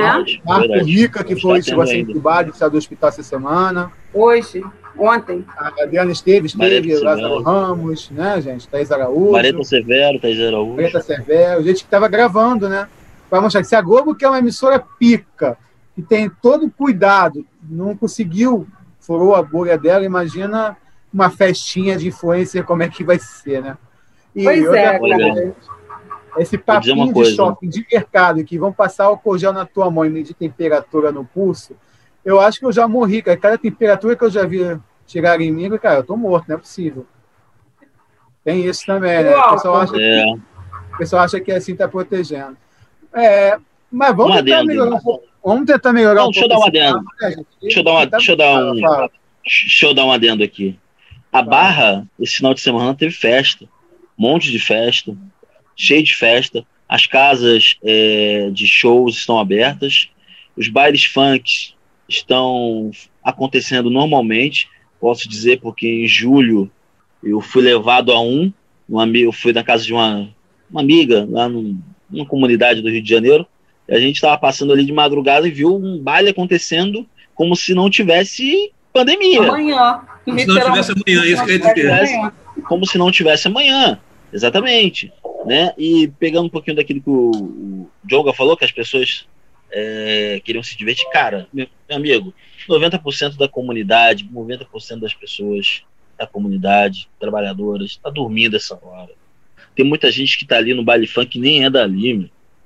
Léo, não é à toa tá que você falou da Barra e a Marta falou de Copacabana. Barra Copacabana. lidera o ranking com primeiro, primeiro lugar no número de casos e Copacabana é a vice. Tá, Copacabana tá no cheirinho. Sim, e essas outras, outras casas de show, outras casas de show, Campo Grande, Bangu, é, em outros lugares do Rio de Janeiro, é, essas, essas casas de show de, que toca pagode, sambas tal, é, sertanejo, cara, e aí, o que, que, vai acontecer? Complicado, né? Aqui na ilha tem uma quintaneja também que bomba, eu sempre vejo stories, fotos, pessoal sem máscara lá, curtindo a quintaneja. Mas, mas, gente, vamos tentar melhorar um pouco a história desse programa. Daqui a pouco quem está acompanhando vai se matar, né? Porque vai achar que vai morrer, que não vai ter jeito. Igual que. E teve político. Morrer, e teve político. Teve político. Teve senador na República, eu não vou dizer o nome, né? Que estava em festinhas na Barra da Tijuca, né? É, depois você fala em off. Eu ontem é, fui convidado. O cara claro, que bate, bateu muita bola na vida. Batia muita bola. Fui convidado para ir para o tal do Roda de Samba dos Gorilas, lá na, na, em Pilares, com o Toninho Gerais. Um lugar que enche, vai gente pra caramba. Eu falei, ah, tá, pode me esperar que eu tô lá. Vou estar tá lá. Me espera lá, em frente ao palco. tá de ah, sacanagem, né, pô? Não, sim, é aqui, gente, só 30% da população está usando máscara a Isaura, e daí se eu menos 30% estão mantendo o distanciamento. Eu tenho trauma desses 30%, que 30% me remete à popularidade do outro lado. É, Marta Risley, as pessoas estão subestimando o vírus. A minha filha é enfermeira e disse que depois, dia 4 de julho, janeiro, virá uma nova leva. Vai ser o preço das festas e reuniões. Com certeza, Natal e Ano Novo vai bombar o vírus. Só vai dar o covidão de Natal e o covidão de Réveillon. Mas, mas gente, aposto, tentar... uma, aposto uma coisa e espero estar errado. A praia de Copacabana estará lotada. Lotada. Mesmo sem show. Eu também mesmo, tenho mesmo sem festa. sinistra. Também tenho essa expectativa sinistra. Também tenho. Mas, mas gente, é, vocês começaram falando do, tipo, do que vocês queriam fazer e não conseguiram. Mas nós temos quatro pessoas muito inteligentes aqui, pessoas abnegadas, pessoas que sabem sair das adversidades. Como que vocês deram a volta por cima e chegam assim ao final do ano? O que, que vocês fizeram para não dar um tiro na cabeça, para não ficar desesperado com o telejornal? Como foi a virada de vocês para vocês chegarem aqui, bem como vocês estão chegando, falando, brincando tal? Como é que foi na cabeça de vocês? Então, deixa, deixa eu começar. Já que alguém tem que começar, deixa eu começar dessa vez. É, primeiramente, eu queria dar um recado para todo mundo que disse que, eu, que, eu, que ficando em casa eu vou ficar maluco, que eu vou ficar, é, vou ficar com ansiedade, vou, ficar, vou ter distúrbio mental. É, eu dei um recado no Facebook e eu acho que serve um recado para todo mundo. Eu considero todo mundo que está saindo maluco. Eu considero realmente que essas pessoas precisam de um psiquiatra. E um psiquiatra urgentemente. Eu não vejo normalidade em nada que eles estão fazendo. Eu, graças a Deus, estou bem, não tem problema nenhum com mental. Estou. Semana passada você deu uma chateada que negócio de enredo da mangueira, mas você está bem sim. Isso, então. A gente tá, tá delirando. Não, mas, não, mas nada fugiu da risca. Ele continua no grau de insanidade. Qualquer ano ele faria essas rateadas, não tem problema. Isso, exatamente. Mas é, a rateada que eu dei foi pensando no carnaval, que se Deus quiser vai ser em 2022, só. O meu vai exatamente. ser em 2022. Estão ah, batendo aqui na porta. Calma aí, só um momento, tá bom? Só um momento, galera. Vou ver o que, é aqui. Calma Esse que a pessoa tá de máscara, mano. É, exatamente. Espero que sim. Tá bom, mas, mas e vocês três, cara? Como é que vocês superaram as adversidades do ano? Martinha, vai você. prazer. Cara, eu continuei, a, a Luiz, eu continuo trabalhando com edital, continuo fazendo matéria para uma revista ou outra, continuo, sei lá, eu continuo fazendo mais ou menos a linha do que eu já fazia antes, só que menos sem o presencial, né? Sem os shows, sem os eventos. Mas aí eu aproveito esses artistas que eu conheço, essas pessoas, faço umas matérias para jornal, perfil e tudo mais. E vou seguindo, né, assessoria de imprensa, que, aliás, assim, para quem é jornalista, é, cresceu, é um ramo que cresceu bastante, né, porque todo mundo migrou para a internet. Então, quem Sim. trabalha com fotografia, quem trabalha com criação de site, com gerenciamento de rede social e assessoria de imprensa, é, essas pessoas conseguiram se dar. Quem, quem já tinha esse foco, né? Essas pessoas conseguiram se dar muito bem, porque é, é, o momento é esse, né? O momento é dessas pessoas. A minha resposta não foi completa, não. Tem que completar aqui. Vai lá, desculpa. Quem era na porta, né? Tava com Era o cara. Pizza aqui, mas eu não pedi pizza nenhuma, então nem abri a porta. O bom de você morar em apartamento é isso. Tem esse negócio. Vai, é, podia ser presente, mas tudo bem. Vai. Não. Presente só eu Luciana, peço. cancela a pizza do Armando que a gente mandou de presente pra ele. É, foi a Tá participação bom. do canal, tá? Ele rejeitou. Vai. É, para começar, eu acho que as pessoas realmente têm que procurar um psiquiatra, eu já falei isso aqui. É, outra coisa, comecei a, a desenvolver o teletrabalho e o teletrabalho deu super certo. Foi um lado positivo, se é que tem algum lado positivo nessa bagunça toda. É, falei que realmente essas pessoas realmente não são normais. É, não acho normal você sair sexta, sábado, domingo, sabendo que tem uma pandemia lá fora. Fico extremamente preocupado com essas pessoas psicologicamente. Qual o medo dessas pessoas não conseguirem conviver consigo mesmo? As pessoas não se gostam, as pessoas precisam procurar outras desesperadamente. Elas não conseguem ficar sexta, sábado, domingo em casa. Acho que as pessoas realmente precisariam urgentemente de um psiquiatra para se cuidar, porque sair desesperadamente do jeito que o pessoal está fazendo, festinha, eu vi muitos stories é, esse final de semana no Facebook de pessoas em festas, mais festas e mais festas. Sinceramente, procure um psiquiatra porque vocês não são normais. Agora sim vocês podem seguir. Tá certo. Léo, a Gazeta do Rio bombou, né? Você aproveitou para fazer bombar o site, né? Conta aí como é que foi teu ano, como é que você deu a volta por cima. Bom, é, eu não acho que dei a volta por cima. Eu acho que. Sinceridade é no tudo. Rio de Janeiro- Você falou acho que entrou pro Rio de Janeiro brigando. Pô, e agora Foi. você tá com site cada vez Dia maior. 1 de janeiro, 1 de janeiro, minha mãe foi internada. Fez Então, ano novo, tudo bem, minha mãe foi internada. De, de primeira, assim, foi Gente, não é bizarro. porque o é bizarro. nosso amigo, não, mas o site está muito bom. Eu vi uma reportagem essa semana sobre o, Não, é, o acidente do Gran Circo de Niterói, que é um assunto que mexe Confiram. muito. Ah, que fez Tudo bem. 90 anos, né? 100 anos, sei lá, esse mês. Ah, é 60, né? 59 anos, Ah, o 59. 50 59, Eu 59 vi, essa anos. matéria, eu vi essa matéria em algum Desculpa, lugar. vou eu interromper todo mundo nesse exato momento. Quem morreu Ele agora? morreu. Vou interromper todo mundo nesse Quem exato momento. Não, não tem 90 anos. No dia que isso É, aconteceu, perdão. foi o dia que o tio Xande aqui nasceu, tá? Ai, que bonito Olha. isso, Que hein? lindo! Aí, Léo, faltou 17 entrevistar o Alexandre. Então, Aí, ó, então boa, tem boa. exatamente 17 59 anos no dia Alexandre é uma 17 de boa dezembro. para essa matéria, hein? Ó, tá boa, vendo? muito boa. Olha. Pra quem- Eu não acho bom, quem- não, porque morreu um monte de criança, não acho nada bom. Vamos explicar, vamos explicar para quem é de fora do, do Rio, né? Um dos mais é terríveis, do né? Acho que foi a maior tragédia que já teve no Rio de Janeiro. Verdade. Explica aí, Léo, você que fez a reportagem muito bacana falando do caso, explica para a galera. Vamos lá, é, os 59 anos do, do incêndio, do grande incêndio do Gran Circus norte-americano de Niterói.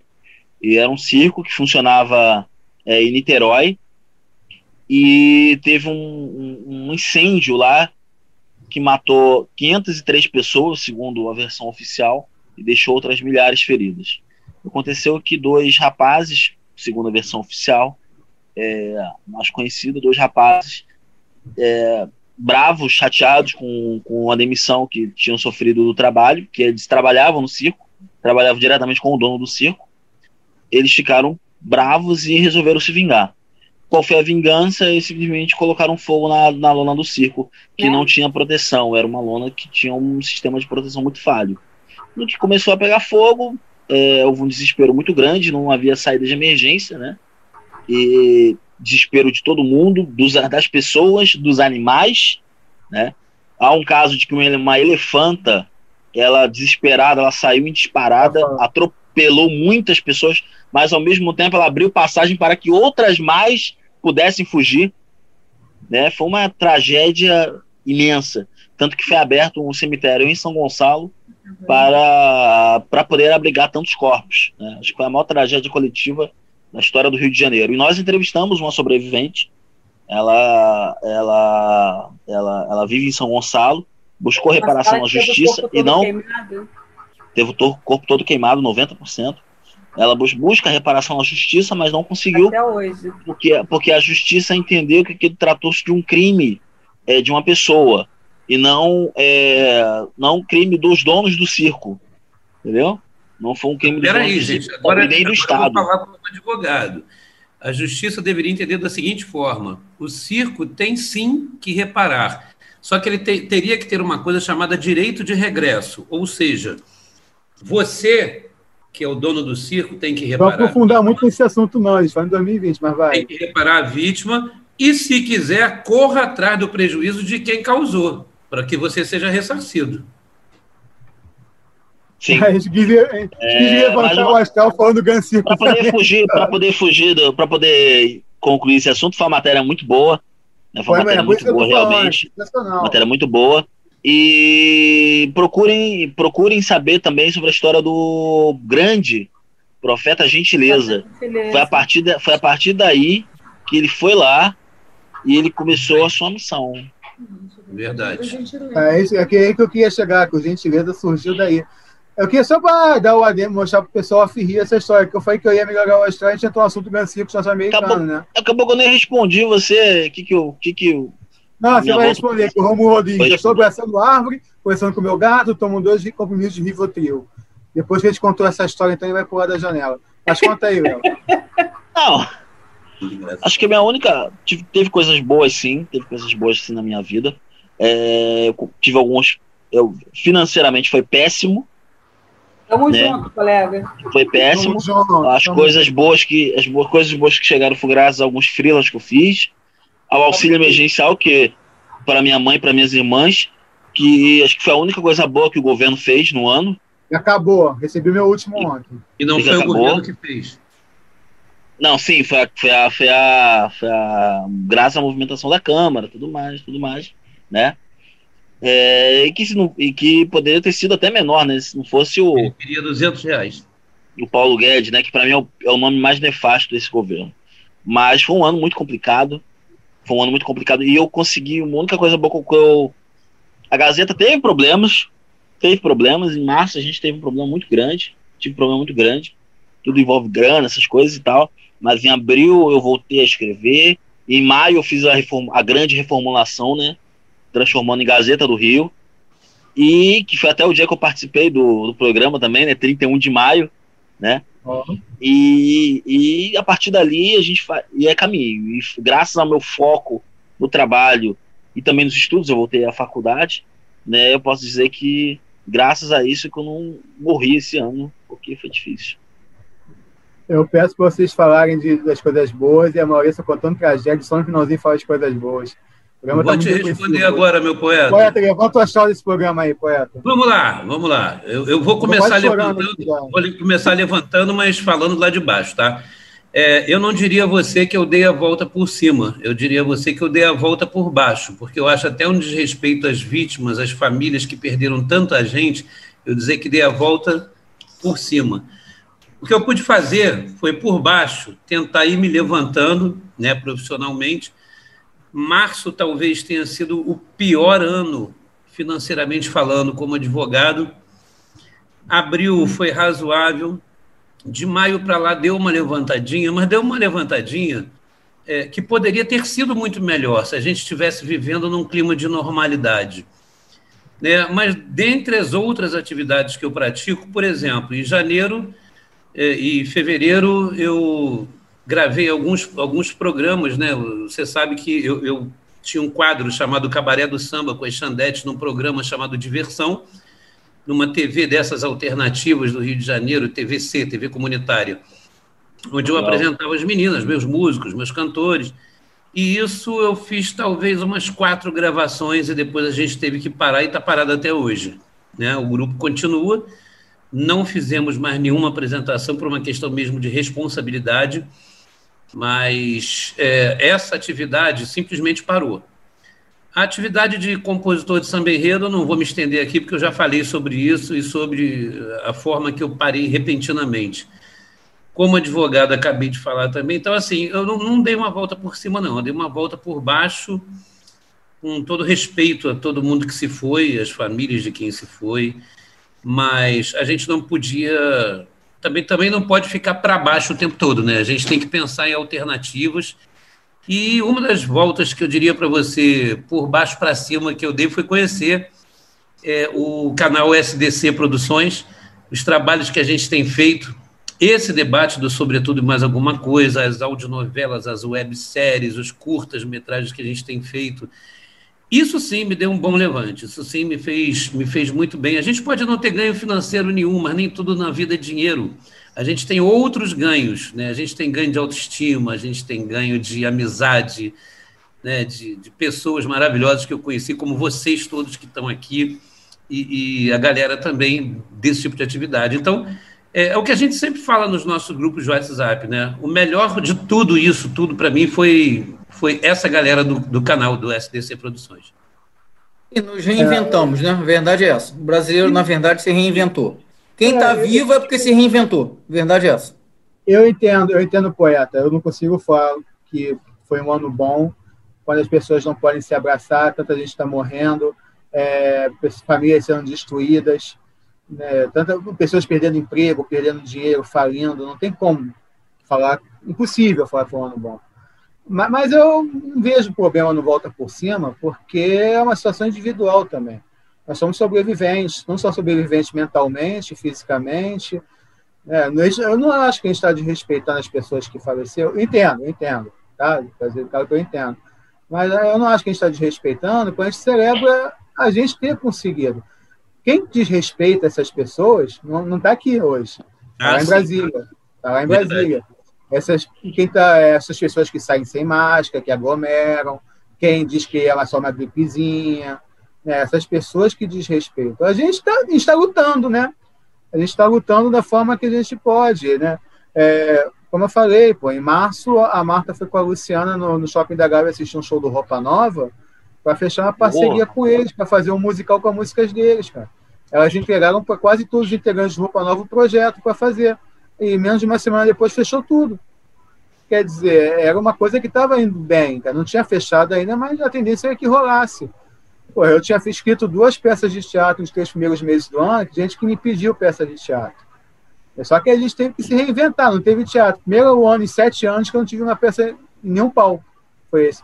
Desde 2013 eu estava numa crescente. Ano passado eu tive mais de 30 apresentações, tive apresentação no Festival Mall, tive apresentação na Grandes Atores, no Solar de Botafogo, no Gonzaguinha. No Gonz... É, esse tá o Gonzaguinha.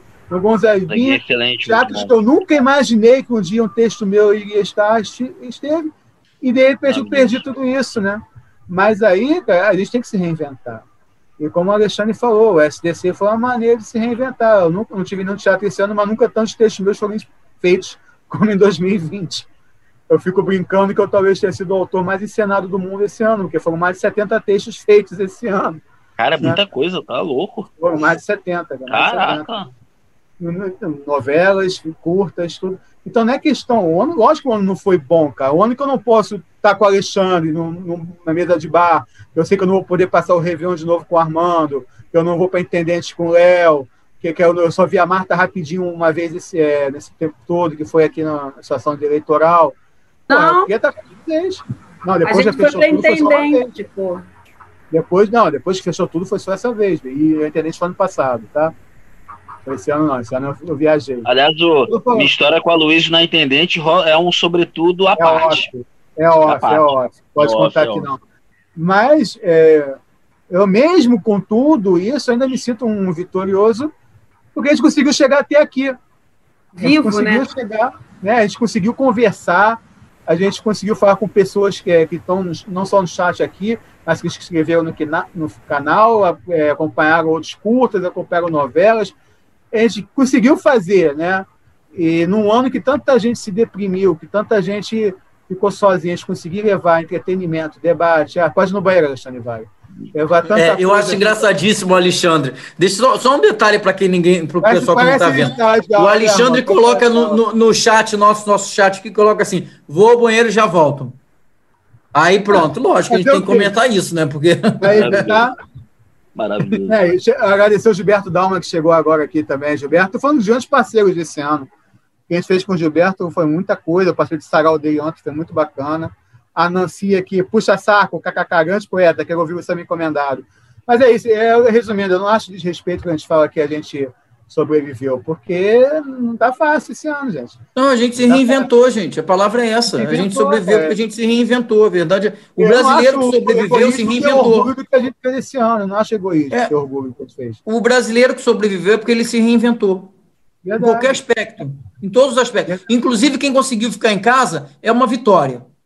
Para quem saía, saía, saía direto, tipo eu, saía sexta, sábado, domingo. Para quem conseguiu ficar... ano, mano. Exatamente, isso é uma vitória. Você conseguir ficar em casa trancado e ver que você está bem. Mentalmente você ainda não matou ninguém, ainda não quis enforcar ninguém, só eu vou sentir mais vitorioso se a gente tiver mais dois inscritos, porque não com 398. A meta é 400 oh, esse ano. Precisamos de mais dois. Mais dois, igual o Teleton, tá com o pé da meta. Vamos lá. mas, gente, o ano foi terrível. O ano a gente tomou 7x1 nesse ano, mas teve um 1, né? Vocês têm alguma coisa que vocês podem falar que foi o 1, que foi o gol de honra? Alguma coisa que aconteceu de bom nesse ano no mundo, no Brasil? Cara, foi, foi o que eu já falei. Para mim, principalmente, é o teletrabalho. Eu acho que o teletrabalho veio para ficar. E se tem alguma coisa positiva que a gente aprendeu, é aprender a trabalhar no teletrabalho. Isso aí foi. Agora, para a cultura, foi um péssimo. É, diversão, literalmente, foi um ano péssimo, que não tem. Difícil. A gente conseguiu se reinventar. Vocês aqui do canal, principalmente vocês que estão mais à frente disso. Mano, você faz parte disso. Não, sim, mas vocês estão mais à frente é, vocês conseguiram se reinventar. Isso realmente é fantástico, mas fenomenal, é digno de aplausos, porque o que a cultura fez para produzir cultura durante esse ano é um, uma coisa extraordinária. Não tem nem o que falar. Agora, agora, no judiciário, principalmente, é o teletrabalho, em relação ao meu cultura, trabalho. Sim. Concordo. A cultura agora é a reinvenção da reinvenção, porque as pessoas já estão de saco cheio do mesmo esquema de live, Encheu, né? Encheu, encheu. Oi? Exato. Encheu, o negócio de live encheu, né?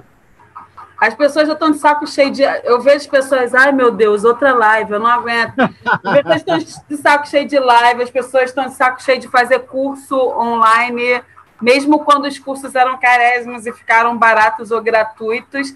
As pessoas cansam, né? Porque não, não é uma rotina que você está habituado. Assim, é uma coisa que no começo para você é muito legal, mas que depois de um tempo, cara, quem é que aguenta Nossa. ficar o tempo inteiro olhando na tela do computador, interagindo com, com os outros pelo.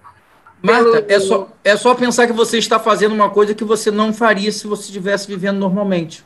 É isso. Então, Mas eu acho que cabe no mundo, no mundo pós-pandemia, que a gente vai ter, se Deus quiser, Deus quiser, eu acho que cabe o, a live, cabe o Zoom, misturando. Sim, talvez pessoas, cabe o teletrabalho. Talvez pessoas estejam de saco cheio, porque só tem isso.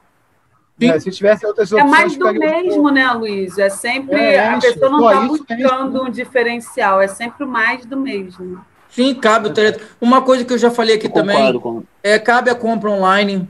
Eu te juro, eu confesso que o supermercado não gostava de fazer supermercado, não, até porque eu moro sozinho, Nossa, então tenho que aprender a cozinhar, né? Cara, eu gostei muito de você ficar no zap falando para a pessoa, compra isso, compra aquilo, e a pessoa te manda o preço do negócio e te manda como é que tá, se a fruta tá madura ou não. Eu particularmente, eu, eu sei que eu sei que é maluco. de pedir lanche. Tem gente que gosta de ver, ver a fruta, ver como é que tá. Eu, cara, eu fico na minha casa tranquilamente. É, eu, eu, odeio falando, eu não gosto muito de falar no telefone, não, ainda mais para pedir coisa. Depois que inventaram pelo WhatsApp, você não precisa falar com a pessoa, só digitar, é uma maravilha. Nossa, é uma maravilha. Exatamente. Beleza. Léo, o que, é, que teve de bom eu, nesse ano catastrófico? Eu, não, eu concordo com o Armando no, na questão do teletrabalho. Muita coisa pode, muita coisa evitar, né? Por exemplo, o engarrafamento, o ônibus, ficar duas horas no ônibus lotado, né? Você, para questão assim, para o meu trabalho, eu trabalho em casa, então, para mim. Para gente que é boa, é jornalista, é tempo economizado, né? É tempo economizado, sem dúvida nenhuma, né?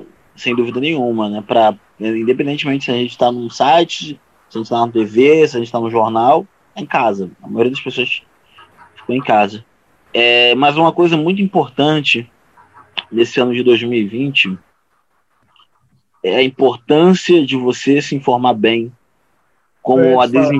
como a gente a mídia independente e a própria mídia tradicional, né? A, a, gente, elas foram tiveram um papel muito importante nessa pandemia, né? De você se juntar e falar não, peraí, independentemente das nossas ideologias, a gente também não pode vender negacionismo, a gente tem que informar da maneira correta, a gente tem que ter um papel de. A gente tem uma responsabilidade muito grande nessa pandemia. Né? E eu acho que todas, eu, vamos lá, tirando a. Em algum momento a CNN que deu voz a negacionistas, tirando a Jovem Pan, que deu espaço a negacionistas, né? Acho que fora isso, a mídia no geral ela teve um, bom, um bom desempenho. Mídia é, é, é, é, tanto a tradicional quanto a independente, porém, porém voltada ao jornalismo profissional, jornalismo de fato, né? Sites de desinformação, sites fake news, isso aí eu nem conto, isso é um monte de vagabundo. Alexandre vai, fez seu pipi, lavou as mãos, está no mute, eu te aviso antecipadamente. Teve alguma coisa de boa nesse ano, poeta?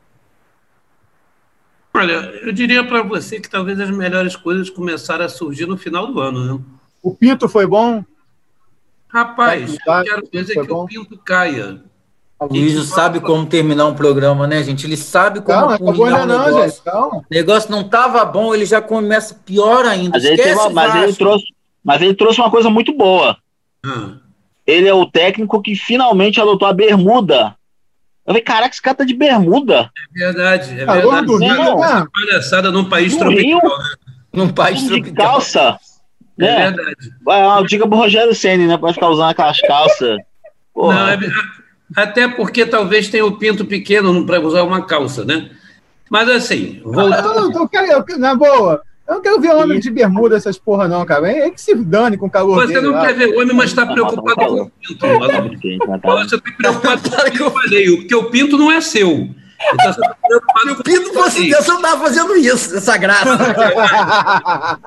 então, gente. O Vasco não cai, o Vasco não cai. O Vasco não cai. Eu considero, para mim, para mim, que as melhores coisas desse ano aconteceram no final do ano.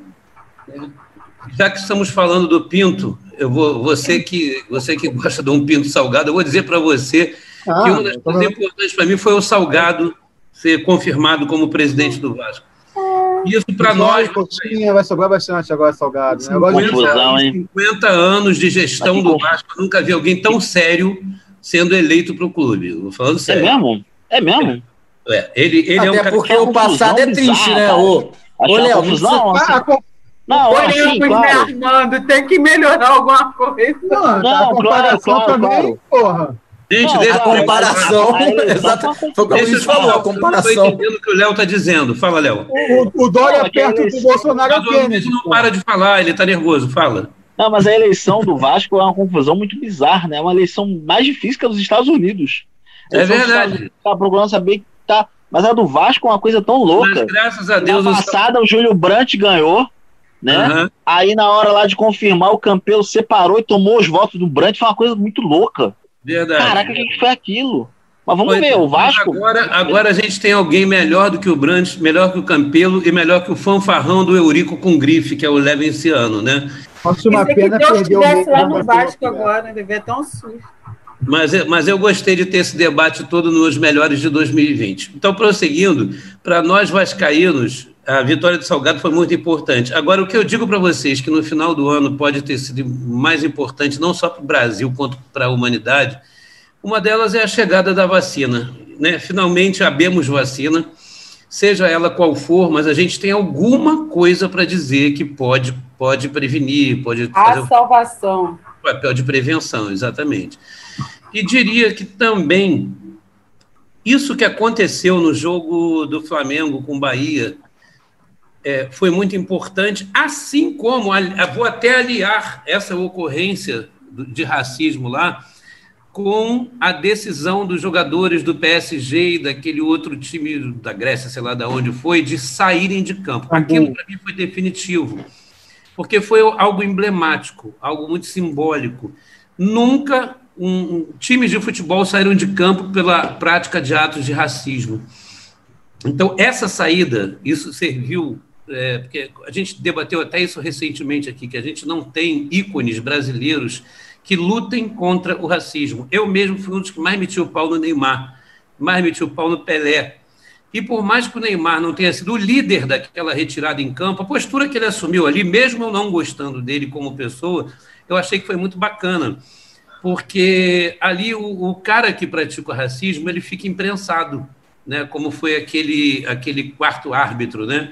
E da mesma forma que o que ocorreu ontem, a atitude do Bahia de demitir o Mano Menezes, a atitude do Bahia de afastar o jogador, a gente sente que tem coisas se movimentando, a gente tem, sente que tem coisas mudando. Finalmente, por mais que a gente viva num ambiente medieval nesse país, o país do retrocesso, as coisas estão mudando no Brasil no mundo no que diz respeito ao racismo. Graças à luta da, da, de toda a galera dos movimentos negros e tal, e dessa conscientização. Então, eu diria que, para mim, o que houve de melhor, além da vacinação e do salgado no Vasco, deixa o pinto com a Luísa, foi realmente essa, esses acontecimentos é, devido a, a, a, essa questão do racismo, tanto no jogo do PSG quanto ontem no jogo do Flamengo. Para mim, foram os melhores do ano. Tomara que o Salgado não azede 2021, né? Mas, enfim. Gente, que positivismo do Aloysio, em misericórdia. Não, eu Pro... isso aí não... Positivismo do Aloysio, gente. Não, mas falar para vocês, é, dois pontos. Né? Em nenhum momento o Bahia falou que o Mano caiu por causa disso. O Mano estava com é. série de derrotas seguidas. A verdade é que ele fazia um péssimo. É, a verdade é que ele fazia mais um péssimo trabalho. do Bahia, né? Se o Bahia teria demitido o Klopp com 20 vitórias seguidas. Isso é um ponto. Foi o conjunto ponto. da obra, gente. É, aproveitou o embalo.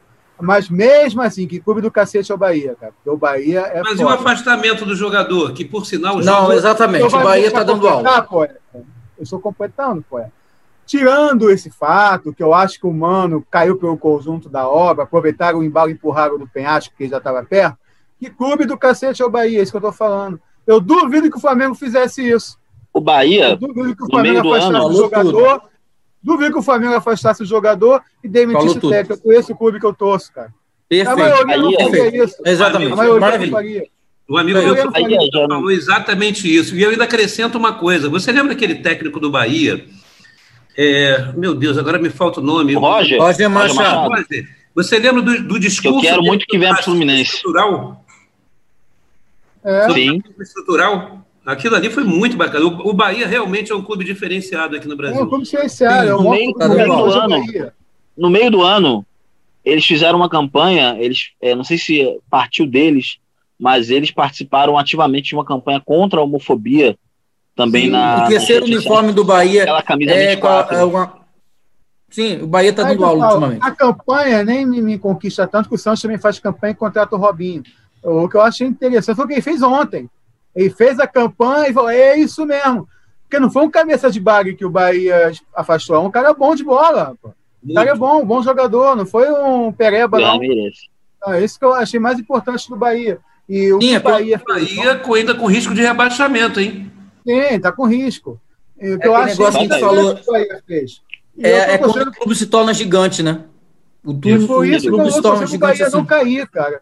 O outro Bahia não cair. Infelizmente, se quiser cair os dois times do Rio, poxa, eu vou torcer o Bahia justo apenas por causa disso, que o Bahia é um clube de tendência, é um clube forte. Tá bom, Luiz, tá bom, Luiz. Luiz mas, tá mas vamos falar assim. Vasco não vai cair, não. Vasco não vai cair. Botafogo cai. Eu, fiz, eu acho que Botafogo cai. Bahia, eu fiz aquele simulador do Globo Esporte e eu descobri que o Vasco não cai.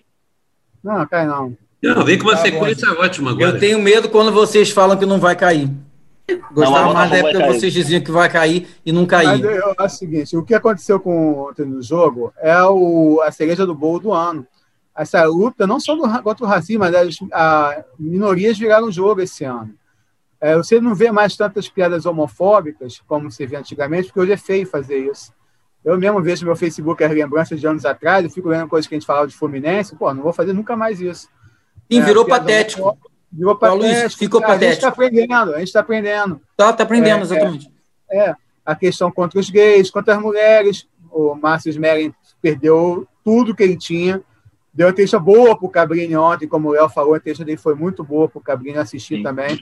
Mas é um cara que, se não reverter o jogo lá, provar que é inocente, acabou a carreira dele, cara. Acabou. Por quê? Porque ele mexeu com mulher, uma coisa que era muito normal antigamente. Todo mundo falava de teste do sofá, de teste de um monte de coisa, e hoje não é mais permitido. Hoje você é obrigado, na marra, a respeitar, cara, respeitar a mulher, respeitar gay, respeitar negro. Brincadeirinhas que antigamente se fazia com, com negro, com mulher, com gay, não são mais permitidas hoje em dia, porque essas pessoas tomaram consciência que não tem que aceitar. que tem que virar o jogo. E eu acho que foi o, grande ganho. O ruim é quando você ainda bota um entre aspas aí, né? Na, tem que aceitar na marra, né? é. né? O que deveria ser o óbvio. Sim, o óbvio, é você aprender em casa, né? Na escola, é, mas é, isso está vindo naturalmente. Quer ver como isso está vindo naturalmente? Deixa eu contar um, um relato aqui. É, no começo do ano, eu contratei uma estagiária, que era a época que eu era o. Era trabalho presencial, né? Eu contratei uma estagiária, e logo na primeira semana, é, eu não vou dizer o nome dela, na primeira semana ela faltou. E eu falei assim: putz, contratei, dei coisa e a menina começou a, contra, a faltar. E eu recebi uma mensagem no meu WhatsApp. A mensagem dizia: é, era simplesmente isso Oi, Armando, tudo bem? Aqui é não sei quem, esposa da tua estagiária tal. Quando eu li aquilo, eu falei assim, cara, que naturalidade que as pessoas começaram a tratar isso. Uhum. Sabe, o que está mudando é exatamente isso. Está mudando, não é que é uma coisa forçada. Lógico, é uma coisa forçada, porque a lei impõe, então as pessoas têm que mudar. Mas a forma natural como as pessoas estão começando a tratar isso. Porque, tipo assim, ela não me conhecia, eu tinha convívio com ela de uma semana e ela falou isso de uma forma natural. Ela não falou uma forma para afrontar. Isso foi uma forma natural. Para ela é super natural, mesmo que você não conheça a pessoa, dizer assim: não, minha esposa. Sabe, antigamente a gente via uma forçação de barra, uma coisa é, que a pessoa. É uma, uma forçação de barra, uma forma de combate, né? E agora, essa juventude que vem de agora, de 20, 21 anos, é uma outra geração e que já trata o assunto de forma natural. Como se natural é, e é natural. É não é tem por que você se espantar. Ela poderia muito bem virar e falar assim, uma semana ela poderia aqui é não sei quem, amiga de não sei quem. Não, ela se apresentou como ela é. Ela não tinha por que se esconder. Ela tratou a, o assunto de forma natural. Isso, a mim, na época, que eu estou numa geração diferente, lógico, não, infelizmente não estou com 20, 21 anos, eu achei estranho, mas essa nova geração que vem aí já trata o assunto de forma natural, como deve ser tratado, entendeu? Isso realmente, eu vi que no começo do ano, só por, por esse fato, eu já vi que alguma coisa realmente estava mudando. E as coisas estão mudando, né? A gente está vendo isso naturalmente está acontecendo. E como a gente falou em vários programas, vem muito de cima também, né? Pessoas, os influencers que a gente falou no começo. Pô, quer é um influencer melhor que o Lewis Hamilton, que a Nancy citou aqui no chat? Sim, perfeito. Exatamente. É um cara vencedor, não é porque ele só tem, só tem, entre aspas, isso, a luta dele. Não, é um cara vencedor, é heptacampeão da Fórmula 1, é um cara que todo mundo vai ouvir falar. É um dos maiores esportistas da história. O, porra, o LeBron James, outro cara também que botou a causa negra em evidência. Tantas mulheres empoderadas que a gente tem hoje em dia por aí, cantoras, atrizes, políticas, pô, a primeira-ministra da Alemanha, tantas mulheres, é, para dar orgulho para as próprias mulheres, para verem como referência, ver que podem ser como elas, meninas podem ser como elas. A própria, a própria Anitta, cara. Eu, tem muita gente que não gosta da Anitta. Sim, a Anitta, exatamente. Eu perfeito, perfeito exatamente. Vamos juntos, Léo. Pode, não, pode não gostar como cantora, mas que ela tem feito um bom papel, ela tem feito. Graças a Deus as pessoas mudam, né? Ela foi uma que pegou sua idade, 43 anos, Armando. 43 eu não vou nem falar mais nada. Não, claramente que evoluiu, sem dúvida. Quem tem 43 anos? Não, vou Anitta bloqueada, tá? Temos... Que eu queria Calma dizer que, que eu vou bloquear a Anitta, uma... a Anitta, vou bloquear a Nancy aqui. Nancy, você acabou de perder um amigo. Nós temos uma responsabilidade muito grande e é no dia a dia que a gente, uma das, no dia a dia, lendo, aprendendo, eu tenho a gente 35, vai hein, galera? Só para avisar, hein? E a gente vai mudando, e a gente tem todo o tempo, e a gente tem, e a gente tem todo o tempo do mundo para mudar, né? Eu tenho muitas amigas mulheres e, e, e, a cada dia eu aprendo brincadeiras que porventura posso ter feito lá atrás, hoje não são mais cabíveis, determinados elogios disfarçados de assédio, às vezes você não, às vezes você não quer assediar a mulher, você quer só fazer um elogio, brincando, mesmo que de sacana, mas a mulher ela já não se permite esse tipo de coisa. Ela fala, não, não esse tipo de, é, elogio eu não, não quero, é não. Passa do meu limite. E cabe então, a nós ente entender, entender isso, entender isso e é verdade. E é, e é verdade. É, é, é, uma coisa que não era do nosso entendimento e que a gente tem que ir entendendo, entendendo, entendendo. Na marra. Sabe? Na marra. Na marra, na marra entendendo uma boa, sem dúvida. Na, barra, na marra e numa boa, né? Sim, A gente, a gente cresceu num ambiente que isso era normal, você tem que aprender, cara. Tem dúvida. Tem dúvida. Olha, teve um programa. Teve um programa que a gente fez aí falando sobre preconceito, sobre racismo, essas coisas. Eu reforço, eu reforço o que eu falei lá naquele programa lá atrás. Muitas vezes é porque a pessoa tem medo de ouvir, você está preso por causa disso, você está preso por preconceito. Quando as pessoas falam que isso aqui não é um país racista, não é um país homofóbico, não é, é porque a pessoa não olha na sua cara e fala bem assim: eu não gosto de viado, eu não gosto de gay, eu não gosto de lésbica, eu não gosto de preto. A pessoa não fala isso na sua cara porque ela sabe que é, exi- hoje existe uma justiça, entre aspas, que, que pode te botar na cadeia. Então, assim, não é porque não existe o preconceito, o preconceito ele existe. É a assim pessoa já não, revela, não revelava também, porque agora, como o presidente dá exemplo, todo mundo segue, ou todo mundo que segue o presidente segue o exemplo dele. Então, muita gente já voltou a falar. Mas, assim, eu acredito, e eu acredito piamente que muitas das pessoas que falam que não tem. é, que não gosta de preto, ou que é, não gosta de gays e lésbicas e não sei o quê, elas não falam isso claramente porque elas têm medo de ser presas, de sofrer qualquer tipo Bom, de existiram, né? Eu hoje Boa, passei você aprende assim. com a Maria Augusta, cara, que tinha uma mulher falando assim, ah, e aquela Jojo Todinho que ganhou... E assim, a, a gente ficou impressionada. Aquela Jojo Todinho que ganhou aquele evento lá da Fazenda, de não sei o que... Aí, num dado momento, ela fala, pô, gorda, preta, favelada, você tem que ver o nível que ela fala na rede social dela. Filha, dá vontade de olhar pra cada mulher e falar, filha, se você não tá satisfeito com o nível da rede social, sai. Os Marta, incomodantes que se mudem. Marta, mas olha que Coisa coisa, de 2020. mas olha que Olha coisa que coisa interessante.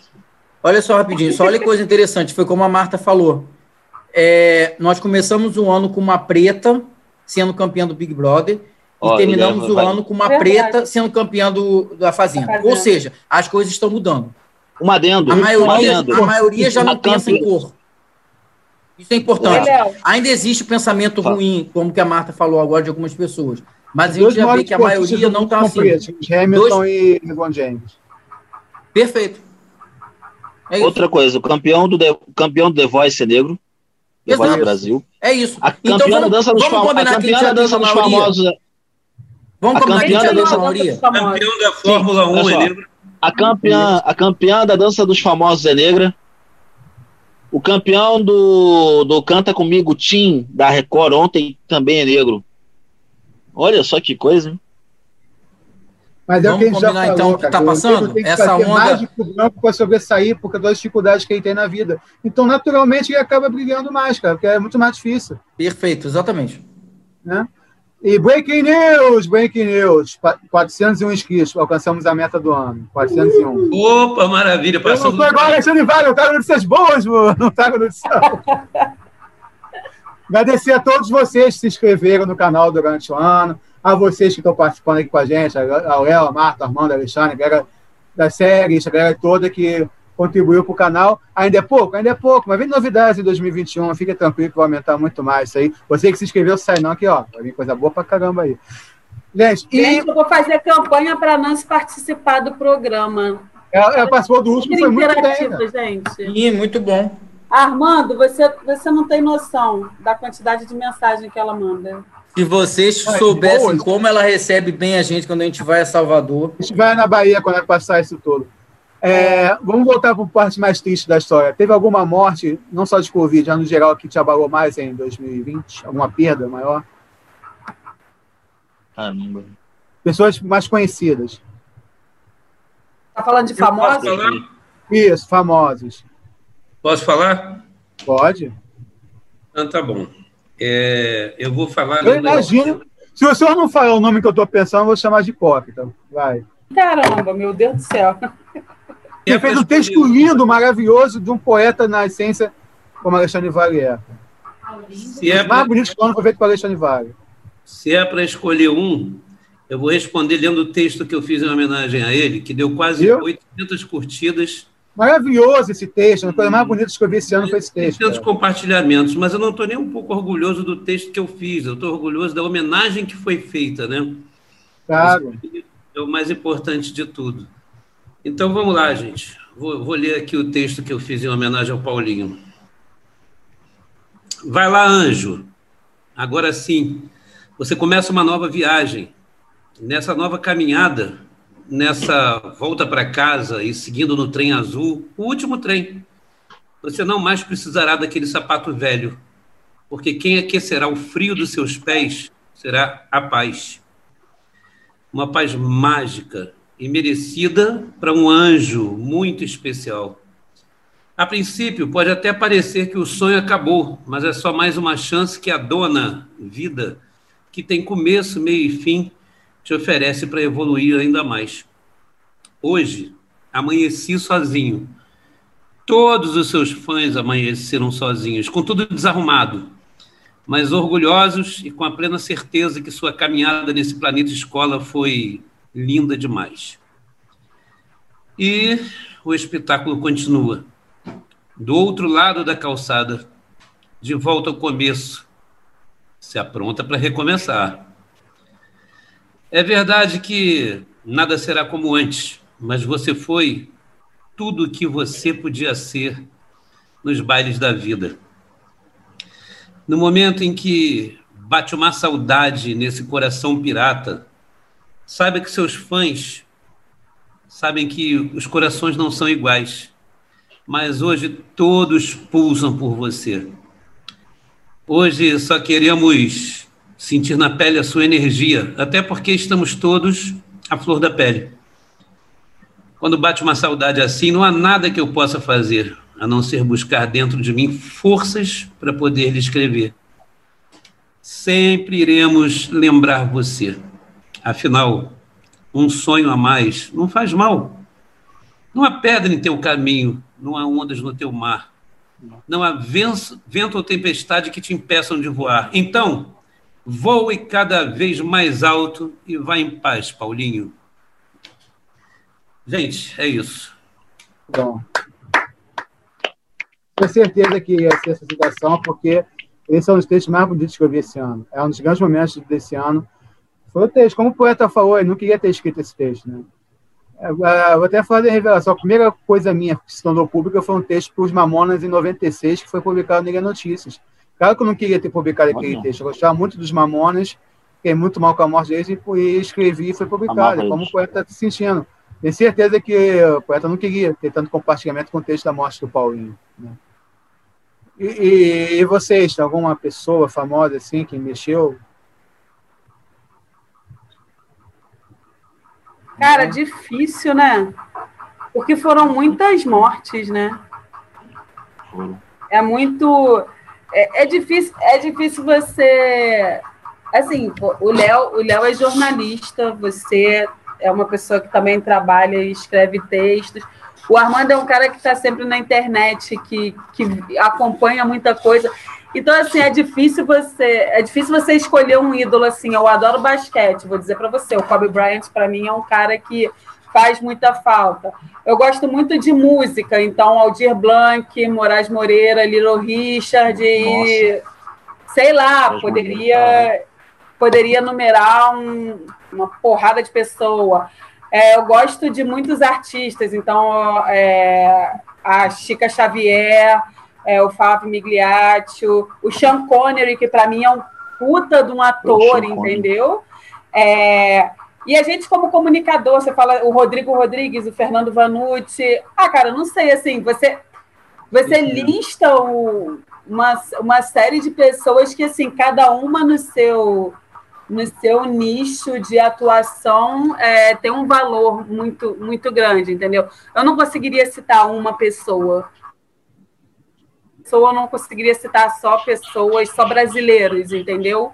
São o, o, o Chadwick Boseman lá, o Pantera Negra também, entendeu? Então, assim, sei lá, a gente vai enumerando assim, tipo, muitas pessoas, é, por acaso eu falo de, cito algumas pessoas que em sua maioria são pessoas de idade, sim, em sua maioria são pessoas de idade, mas são pessoas que é, deixaram o nome registrado assim na história daquele lugar onde, pô, Little Richard, quem não sabe quem é Little Richard, né? Você pega o Sean Connery, caraca, cara, Feitiço de Áquila foi o filme que eu mais assisti na minha vida, eu acho, de tanto que eu vi esse cara. É, você pega uma série de, você pega uma série de pessoas assim que, que são pessoas que te inspiram, né? Quando a gente falou daquele, naquele programa sobre ídolos e, e pessoas importantes, ah, você sabe separar o Edson do Pelé, não sei o que. Você pega aqui que são todas pessoas, assim, pelo menos as pessoas que eu citei para mim, é, inclusive o Maradona, que eu defendi no programa, são pessoas que, para mim, elas servem tanto quanto ídolos como personalidades, entende? São pessoas que foram, tipo, não à frente do tempo, mas pessoas que representaram bem a profissão que escolheram e que serviram de exemplo e servirão de exemplo para muitas gerações. Entende? Então, eu não saberia citar para você uma pessoa. E eu poderia dizer outras tantas, inclusive a Anissete Bruno sabe? O Eduardo Galvão. São, são muitas pessoas. O próprio Paulinho, que, que o Alexandre acabou de falar. Não sei, para mim são muitas pessoas. Eu não saberia dizer uma personalidade só. Vocês dois, Armando, Leonardo. Eu vou na. Eu vou um pouco na linha da. Eu vou na linha da Marta. Eu vou na linha da Marta. É, de certa forma, todas essas mortes elas nos impressionaram de alguma forma. Me impressionaram de alguma forma. Eu nunca imaginava que, por exemplo, Maradona fosse morrer assim. Maradona, né? A gente tem algumas figuras que a gente não imaginava é. que fosse morrer. Ano passado, cara, o Gugu. Porra, o Gugu morreu, meu. O Gugu, né? Uma figura icônica, sabe? É uma coisa muito são doida. pessoas que são imortais, né, cara? É, são pessoas que são imortais pra gente. Tipo, Roberto Carlos, Silvio Santos, que estão vivos, estão vivos aí, continuem vivos por muito tempo, né? É, mas que cada um pega de uma forma na dramaturgia, Nissete Bruno, Eduardo Galvão, jo Jonas Melo, Flávio Migliaccio, tantos outros, né? A menina lá que, tá, que fez o recentemente o Zorra Total, né? Ela morreu numa, esperando uma vaga na UPA. Que coisa mais absurda, que coisa mais louca.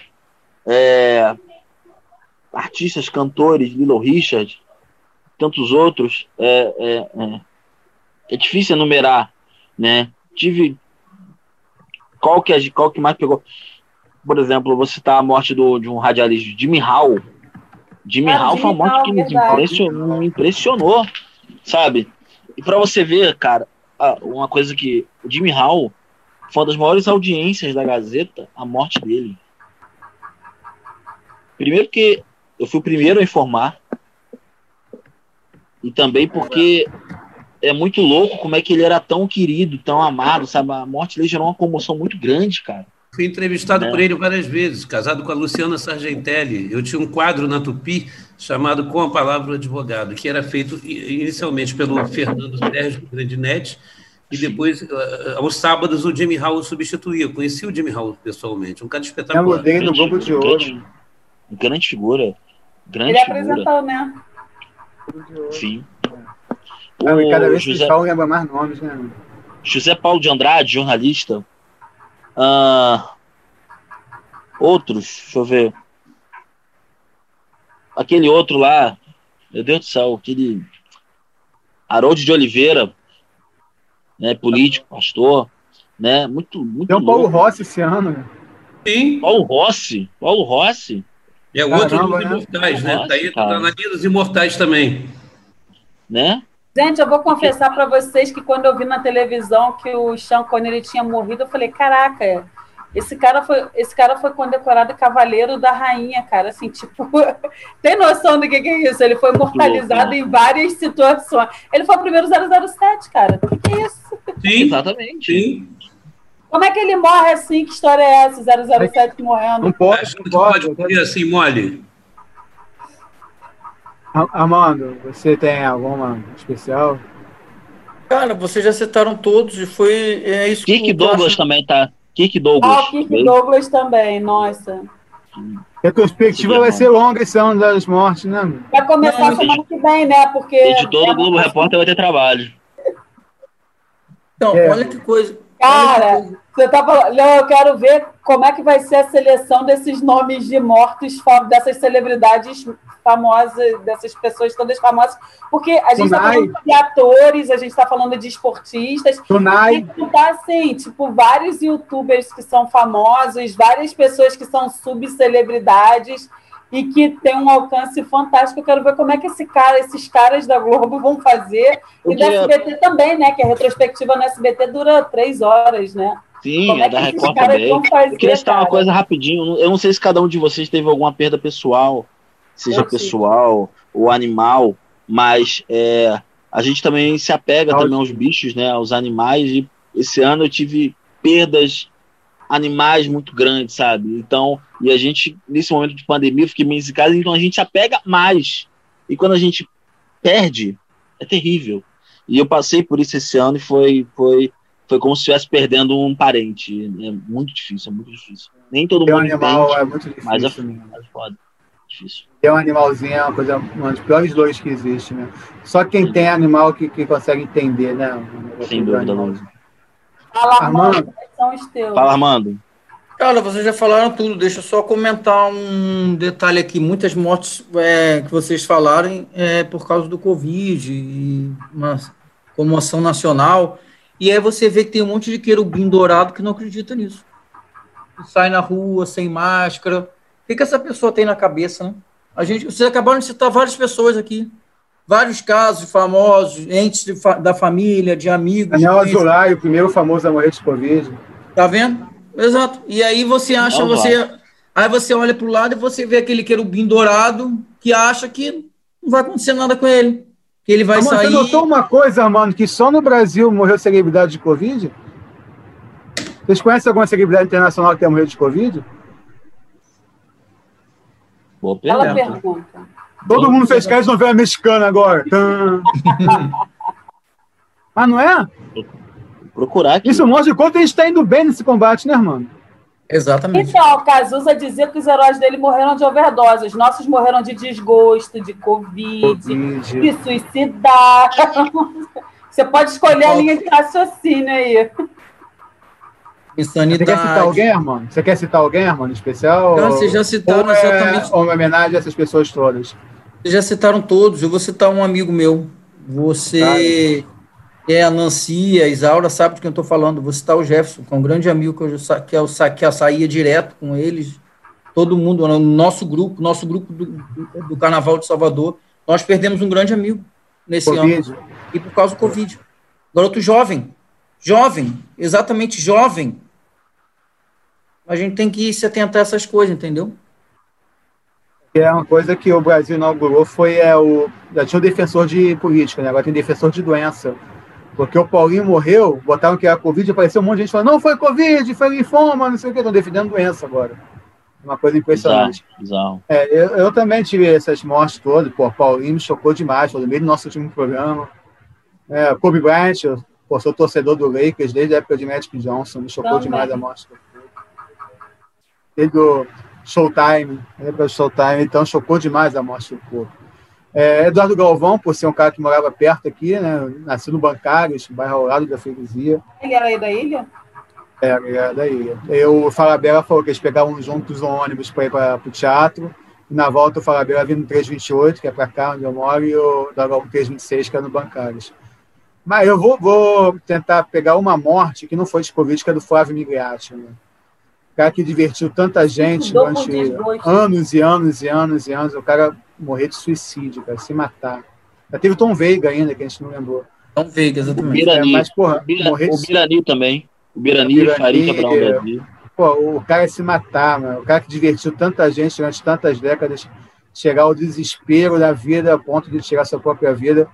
Pô, e o Tapas e Beijos passa até hoje, né? Os domingos passam no GNT, a gente vê o seu Charita ali, Aí a gente ri e ao mesmo tempo pensa, porra, cara, não dá, não dá de tentar salvar esse cara, mas o cara está sofrendo nesse momento, como é que será que ele está, essa gravação, vontade de entrar na televisão e tentar salvar esse cara.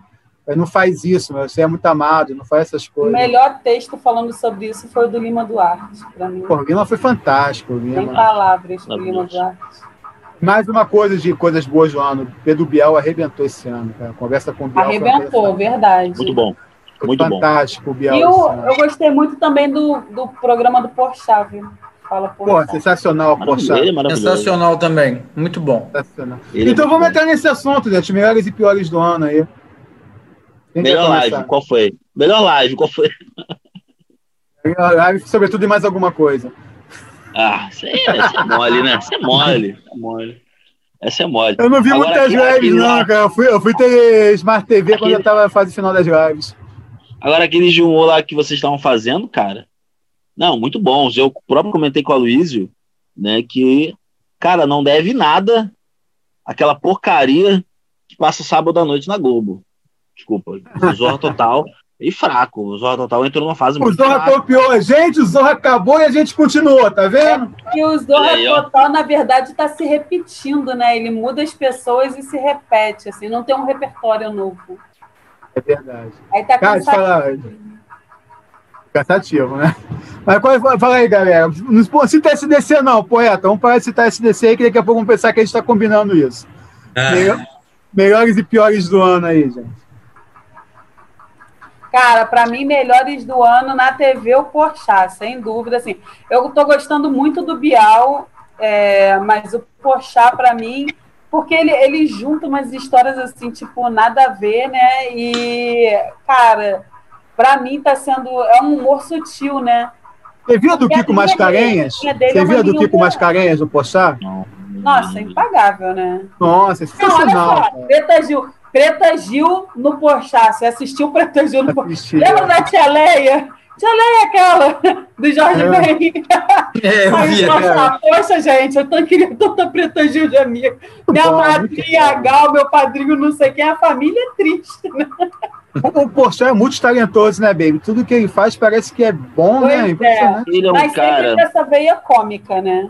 O Porchat não Ele é, é um um cara, cara- que serve pro sério. ele é um cara que, além da, da veia cômica, e ele, ele tem um raciocínio muito rápido, ele é um cara que sabe sabe fazer um programa de entrevista, sabe extrair do seu convidado o melhor. Ele já fazia isso no programa do Pochá, que ele fazia na Record, o GNT, que ele transpôs esse programa para Globo, e ele continua voando, arrebentando, É. arrebentando, arrebentando. Assim, o, o programa do Bial é muito legal, mas a gente já conhece o Bial, né? O Bial é um cara que ele tem uma seriedade, que ele sabe. São estilos diferentes, né? São estilos diferentes. O Bial é um cara que tem um papo mais cabeça, né? Assim, ele consegue pegar o cara cômico quer e, isso, né? e conversar sem contar uma piada. Não, e tem Então, hora que a gente assim, quer ouvir isso também, né? É, mas assim, eu, eu, eu acho que o Porchat já tá num, num, num nível de humor que é assim, uma coisa que des- desopila o fígado e não te cansa, assim. Ele rindo e consegue Bial tirar muita coisa do entrevistado, né? O Bial você fica esperando para saber assim qual é a linha de conversa que ele vai ter com o entrevistado, porque às vezes ele vai por uma coisa bem sutil, às vezes ele já pega um assunto bem pesado, então aí você fica naquela de, ai, será que eu vou ver isso hoje? Será que eu não vou ver? O Porchat não, o Porchat vem com uma coisa mais sutil assim. Desopila o Mas dá o recado dele, né? Sutil, mas ele dá umas alfinetadas e Sim, fala o que ele tem que falar. É o Porchat, se não for. É o fato, exatamente. O Porchat ele podia ser cronista, né? Porque tem sempre uma moral da história. No fim das contas. Vocês já viram um programa da, na, na Record do Pochá, que era o programa do Pochá, que ele entrevistou o Jô Soares? Foi Eu maravilhoso. Eu amei, amei. Procurem no YouTube. maravilhoso. O programa Muito Você bom. Chora do começo ao fim. É Muito bom, emocionante muito o bom. programa. Quando ele fala. Quando ele faz. É, exatamente. A entrevista de um ídolo. O que, Uma aquele outra- programa é fantástico. Uma Procurem no coisa YouTube que eu achei encontrar. muito bom na televisão, Ah, e aí você chama a Luciana, que ela vai me dar 100% de razão, tá? Uma outra coisa que eu tô achando muito bom na internet, perdão, é.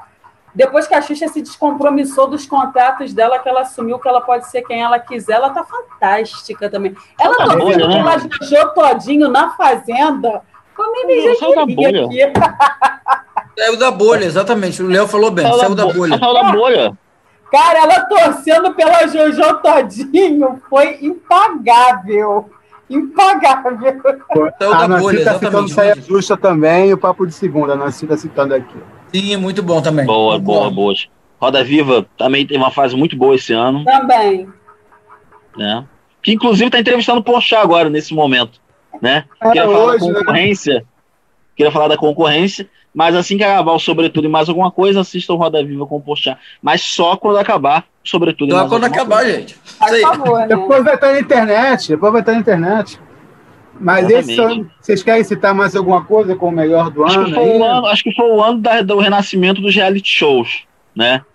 Se tivemos um 2019 pavoroso, dando para Big Brother e Fazenda, 2020 foi um ano mágico para Big Brother e Fazenda. Obrigado pela margem, Léo. Nós vamos falar de reality show em 2021 nesse canal, hein? Vamos comentar Uau. paredões nesse canal aqui, vamos porque o povo gosta disso, o povo gosta. Vamos falar de paredões aqui.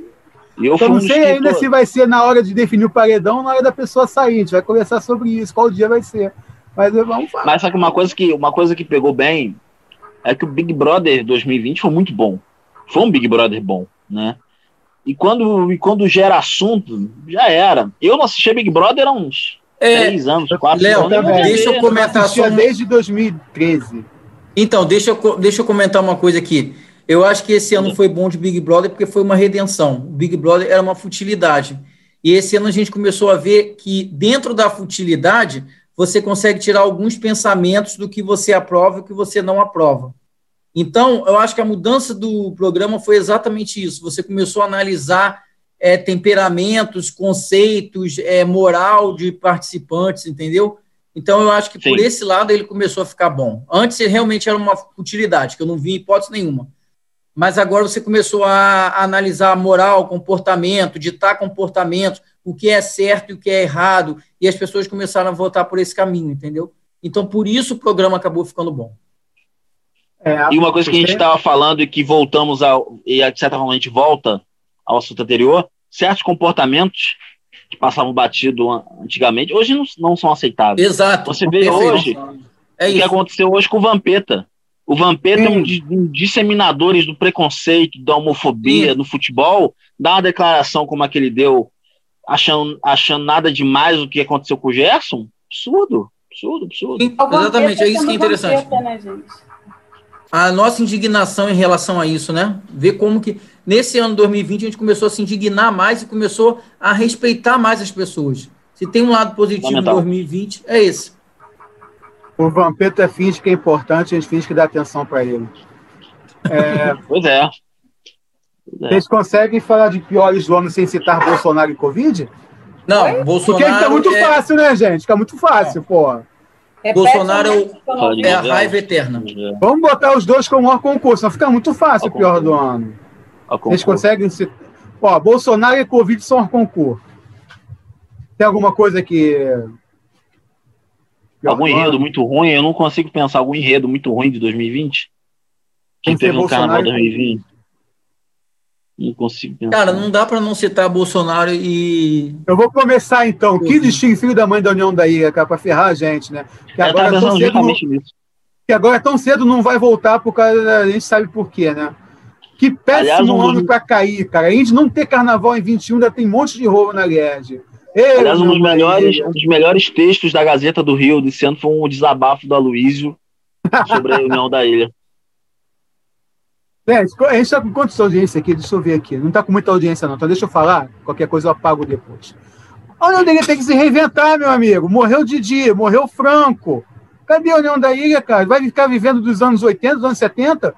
Virou uma espécie de Roberto Carlos agora, que está vivendo do seu passado, gente? Que isso, porra?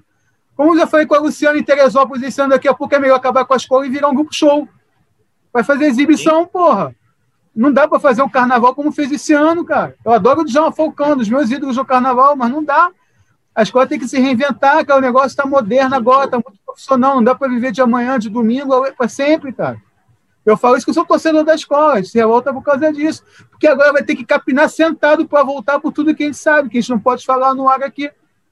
Além de tudo, tem a porcaria de um Covid que não vai permitir ter carnaval. Olha a merda que a escola arrumou para ela. Ela não era para ter caído, cara, porque condições de carnaval que ela tinha, era para ter feito um carnaval muito melhor, ela não era cotada para cair dessa forma. Pô, a escola fez um carnaval lindo no brinquedos de brincadeiras, deixou o Alex embora e foi se afundando a cada ano. Sim. E agora, a gente não sabe quando vai ter carnaval. Quando tiver carnaval, ela não é a favorita para subir, ainda caiu na sexta-feira ainda para tirar, que mostra que está sem moral nenhuma na Alérgica, enfiam ela na sexta-feira. Olha o que, que é a sarna que a escola arrumou para ela.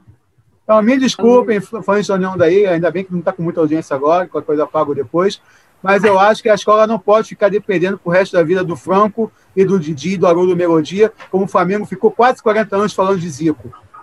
Até surgir essa geração de 2019. Eu não deveria estar assim, cara. Está vivendo de Haroldo Melodia, de Franco e de Didi. Não pode. Tem que se reinventar. Então, pode. Já, já viu uma vez, pode falar de carnaval, de futebol, o que quiser. Né? Aliás, você falou bem daquele, do que a Lierge fez, cara. Eles me, a, assessor, a assessoria, a assessoria me mandou um e-mail na, numa, na, uma tarde, falando que não tinham definido. E menos de 24 horas depois, o sorteio já tinha sido feito. Uh, caraca! Os caras estavam tá, conversando no zap. Tu tá fazendo alguma coisa aí, compadre? Tu não é você também. Vamos fazer um sorteio rapidinho aqui pra é. Que coisa mais. Aloysio. A Nancy tá arrasando aqui nas. nas... Ela falou várias coisas boas aqui, fala aí. Ela tá falando aqui várias coisas ruins que não são o Bolsonaro, Armando. Sim, Ó, Coronel falar. Heleno, Peppa Pig, Crivella, Trump, Olavo de Carvalho. Crivella tá morto, graças a Deus. Quais são o os Trump outros é mortos? também, gente. O, o Trump é outro morto. Vamos lá, quem está falando dos falecidos. Continua falando dos falecidos. Crivella morreu de Covid também. Morreu de Covid. Merda... Crivella, idoso. O Crivella foi por mau caráter que ele morreu. O mau caratismo dele matou ele, entendeu? Ah, Ainda bem tá. que todas as coisas ruins que, que a Nancy falou aí, eu, não, eu, já morreu. Eu nem cito o top como o pior do ano, que eu não, sou americano. Ele tá morto, não, hein? É, tá morto, não. Nunca se sabe, né, Leonardo, qual era senador hoje em dia. Gente, o Trump, é. na verdade, é o pior do ano para o Bolsonaro. Para é, gente, ele é o Porque melhor. o Trump não afeta diretamente a vida que ele está nos Estados Unidos. Ele proporcionou um bom momento de comédia para a gente nesse aliás, ano. Aliás, eu queria mandar um. Eu, eu até comentei com a Luísio. Parabéns à participação da Nancy, na Nancy na semana passada. Parabéns. Excelente participação tá dela. Ferrada, cara. Ela vai voltar muito dela. esse ano, ela tá ferrada. Nancy, não arruma tá muito compromisso a partir de fevereiro, segunda-feira, não, tá? Vai ser a um nossa contratação você, de 2021. Vai ser a nossa é, contratação. Vou ter que botar a camisa e cantar o hino. É o que é, o que é, Nino, Nino também é um bom nome, viu? Nino é um bom nome. Apesar que o Nino foi a única previsão furada dada por esse canal desde o início, né? Quem só acertou. Ah, o Nino vai no programa dele e fala que o Fluminense vai ser campeão brasileiro vai quebrar a nossa invencibilidade, cara. Que ah, todo respeito ao Fluminense não, não, não pode, brasileiro, cara. Gostei não pode dar asa cobra aqui, síndrome do ah, pequeno bebê. A gente já falou que vai contratar ela, ela quer cobrar cachê, ó. Não, não tem cachê não, Nancy. Quem se apoderou da bancada já tá falando em dinheiro. Assim. Ah, tá. Já gostei da Nancy, porque se ela receber, todo mundo recebe. Então vamos montar. Nancy, vai ficar no chat, Nancy. Não temos ter dinheiro para nada. Nós temos que passar de mil inscritos para começar a tentar receber alguma coisa. Faltam Tentar monetizar, né? Isso, faltam 598 para isso. Só é, Fala sério, gente. Mais algum, mais algum pior do. É, Bolsonaro e Covid, né? A dupla sertaneja do ano, né? Ou seja, resumindo, o pior do ano foi o vírus e o verme, a, a dupla sertaneja, vírus dupla e verme. Sertaneja, é. Unanimidade, né? E a, os que serão citados mortos, pelo menos para mim, é a falta de a paciência que eu perdi com o brasileiro esse ano. Faleceu também a paciência que eu tenho com o brasileiro esse ano. Tanta cagada é, eu perdi com o carioca. É, eu já falei o carioca. Eu perdi o orgulho carioca. de ser carioca e brasileiro, bem que faleceu esse ano. É, exatamente. Não, faz isso não, não faz isso não. Não, talvez ressuscite no futuro, cara. Mas é, tá é mas por enquanto deu um baque mesmo, concordo com a Luísa. Então, não sou a Nancy é sempre, a Nancy é sempre o pack de cerveja. Nancy, então converse com a Alexandre Vale que, que é o dono é de cerveja da SBC Produções. Mas ela, ela, não é do Rio, não, né? Ah, é Salvador. Salvador, vem pro Rio que você tá bem. Ô, perigosão da internet, é dá um tempo é aí, ó. Eu, eu tô servindo você questionar, tá? Talvez a gente faça um namoro SDC também esse ano, quem sabe o Nick Casais aí, né, Léo? Ô, Luiz, só uma coisinha. Além da Nancy e do Nino, por que não o Léo também? A gente tem que aumentar essa mesa redonda. Mas o Léo, tô falando desde o começo, poeta. Você não está prestando atenção próprio como. O Léo, o Léo, não é fixo. agora, filho. Olha, o Léo chegou agora, ele estava com uma má vontade impressionante. Ele botava defeito no microfone para não participar do programa. O Léo só não participou mais porque ele tinha comprado um microfone por 1,99 na Uruguaiana. Agora ele está com decente, cara. Ah, tá. Ele sabia quando a gente decidiu meu celular, E meu celular na época era uma porcaria, eu consegui um melhorzinho. Aí, Viu como é que o Gazia tá dando dinheiro, gente? Como teve coisa boa em 2020, aí. A Luiz, ele ficou com pena da gente e decidiu aderir. Que isso, o Silvio Santos do terceiro milênio, o Leonardo Brito. Daqui a pouco vai ter programa igual o dono da, da Rede TV no canal dele, na Gazeta. Vai ter Opa. o Porta da Esperança. Vai jogar dinheirinho na, na Gazeta. Aliás, uma das ideias da, da Gazeta é fazer entrevistas esse ano né? Depois Esse ano dinheiro. que vem, entrevistas. Vamos fazer essa fazer parceria. Inter... Vai ter entrevista na Gazeta que vão passar no SDC também, pô. Ah, legal. Ah, vambora, vambora. Momento Figuras Gazeta. Aí, gente, um monte de coisa assim viva aí, tá vendo? Pessoas do, do SDC, vamos lá. Figuras da, figuras da cultura popular, vamos lá. Vamos lá, será um prazer. Aí eu te passo Mas a é lista dos que eu tenho, são bem entrevistar, legais. Entrevistar também políticos. Esse ano oh. vamos ter aí uma, e passa a lista dos meus também. Vamos continuar o, vamos continuar o nosso trabalho de fiscalização do trabalho dos políticos. Pô, né? Isso é muito importante esse trabalho que você faz. E a, a Marta, por exemplo, ela faz umas lives com o Manuel Dionísio, com gente importante do samba. Se você quiser trazer para o canal. Grande Manuel Dionísio, um amigo, grande cara. Ah, outra coisa que eu queria também citar de ruim, porra, ah, não falei palavrão, mas porra, o Witzel, hein? Ah, Pelo amor... merda, Armando que de sabe da vida do Witzel, ó. O cara, Armando, o cara... desde o começo, alertou a galera e ninguém ouviu ele. Você pode ser um mau governador, você pode ser um mau cara. Agora vai roubar na pandemia. Ah, pelo amor de Deus, né? Bem lembrado, Wilson Witzel, porra. bem lembrado. Bem, é, bem lembrado. Eu só não falei do Witzel porque eu respeito a memória dos mortos. É, porque, porque não se chuta deixou, cachorro deixou, morto, né? E deixou um outro não, morto. Eu não chuto defunto, assim como eu gostaria muito que o Bolsonaro morresse para eu parar de falar mal dele, entendeu? Deixou um outro morto-vivo no governo. Deixou um outro morto-vivo no governo, né? É verdade, Olha só, acho que o namoro SDC vai começar bem. Não sei se é porque o Léo mandou ela vir, mas ela não se for que vai vir no Rio de Janeiro esse ano, viu? Amanda, ela tá perguntando se tem cerveja vencida na tua geladeira. Ah, é, porque da última vez. SDC, é, 2021. Da última vez que eu fiz. Alexandre, botar o Léo, botar a Nancy. Pô, a cerveja aqui. Venha, Nancy, venha. Venha que Galera, você chegamos na, terá uma boa companhia para o passeio. De verdade. Chegamos, na, chegamos não só na reta final do programa, como do ano. Esse aqui é o último programa do, do canal no ano.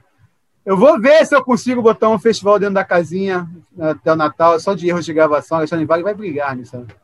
Vamos ver, mais conteúdo inédito. Não faz dedinho feio, não, que você é feio, tá, poeta? Não, tá me coçando, pô. Não pode, é, não. Você quer escolher o dedo que eu vou me coçar? Não pode, né, Luiz? Depois eu mando o dedo no lugar, eles caiu, a live cai. Mas. Mas como esse é o último programa, né? Eu queria agradecer imensamente, não só a vocês, por esses 33, sobretudo, e mais alguma coisa, 57 curta-metragem, 9 audionovelas, 6 peças de teatro, mais de 100 vídeos de conteúdo inédito no canal desde abril.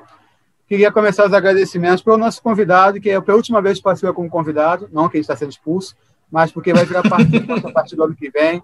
Leonardo Oliveira Brito, obrigado, Léo. Obrigado, obrigado a vocês todos. Uma honra, um prazer participar de um, uma conversa, porque um papo muito agradável, muito bom. E estamos aí. Vamos fazer. Foi uma parceria excelente. Esse ano foi um ano que a Gazeta também se fortaleceu muito com as parcerias. Né?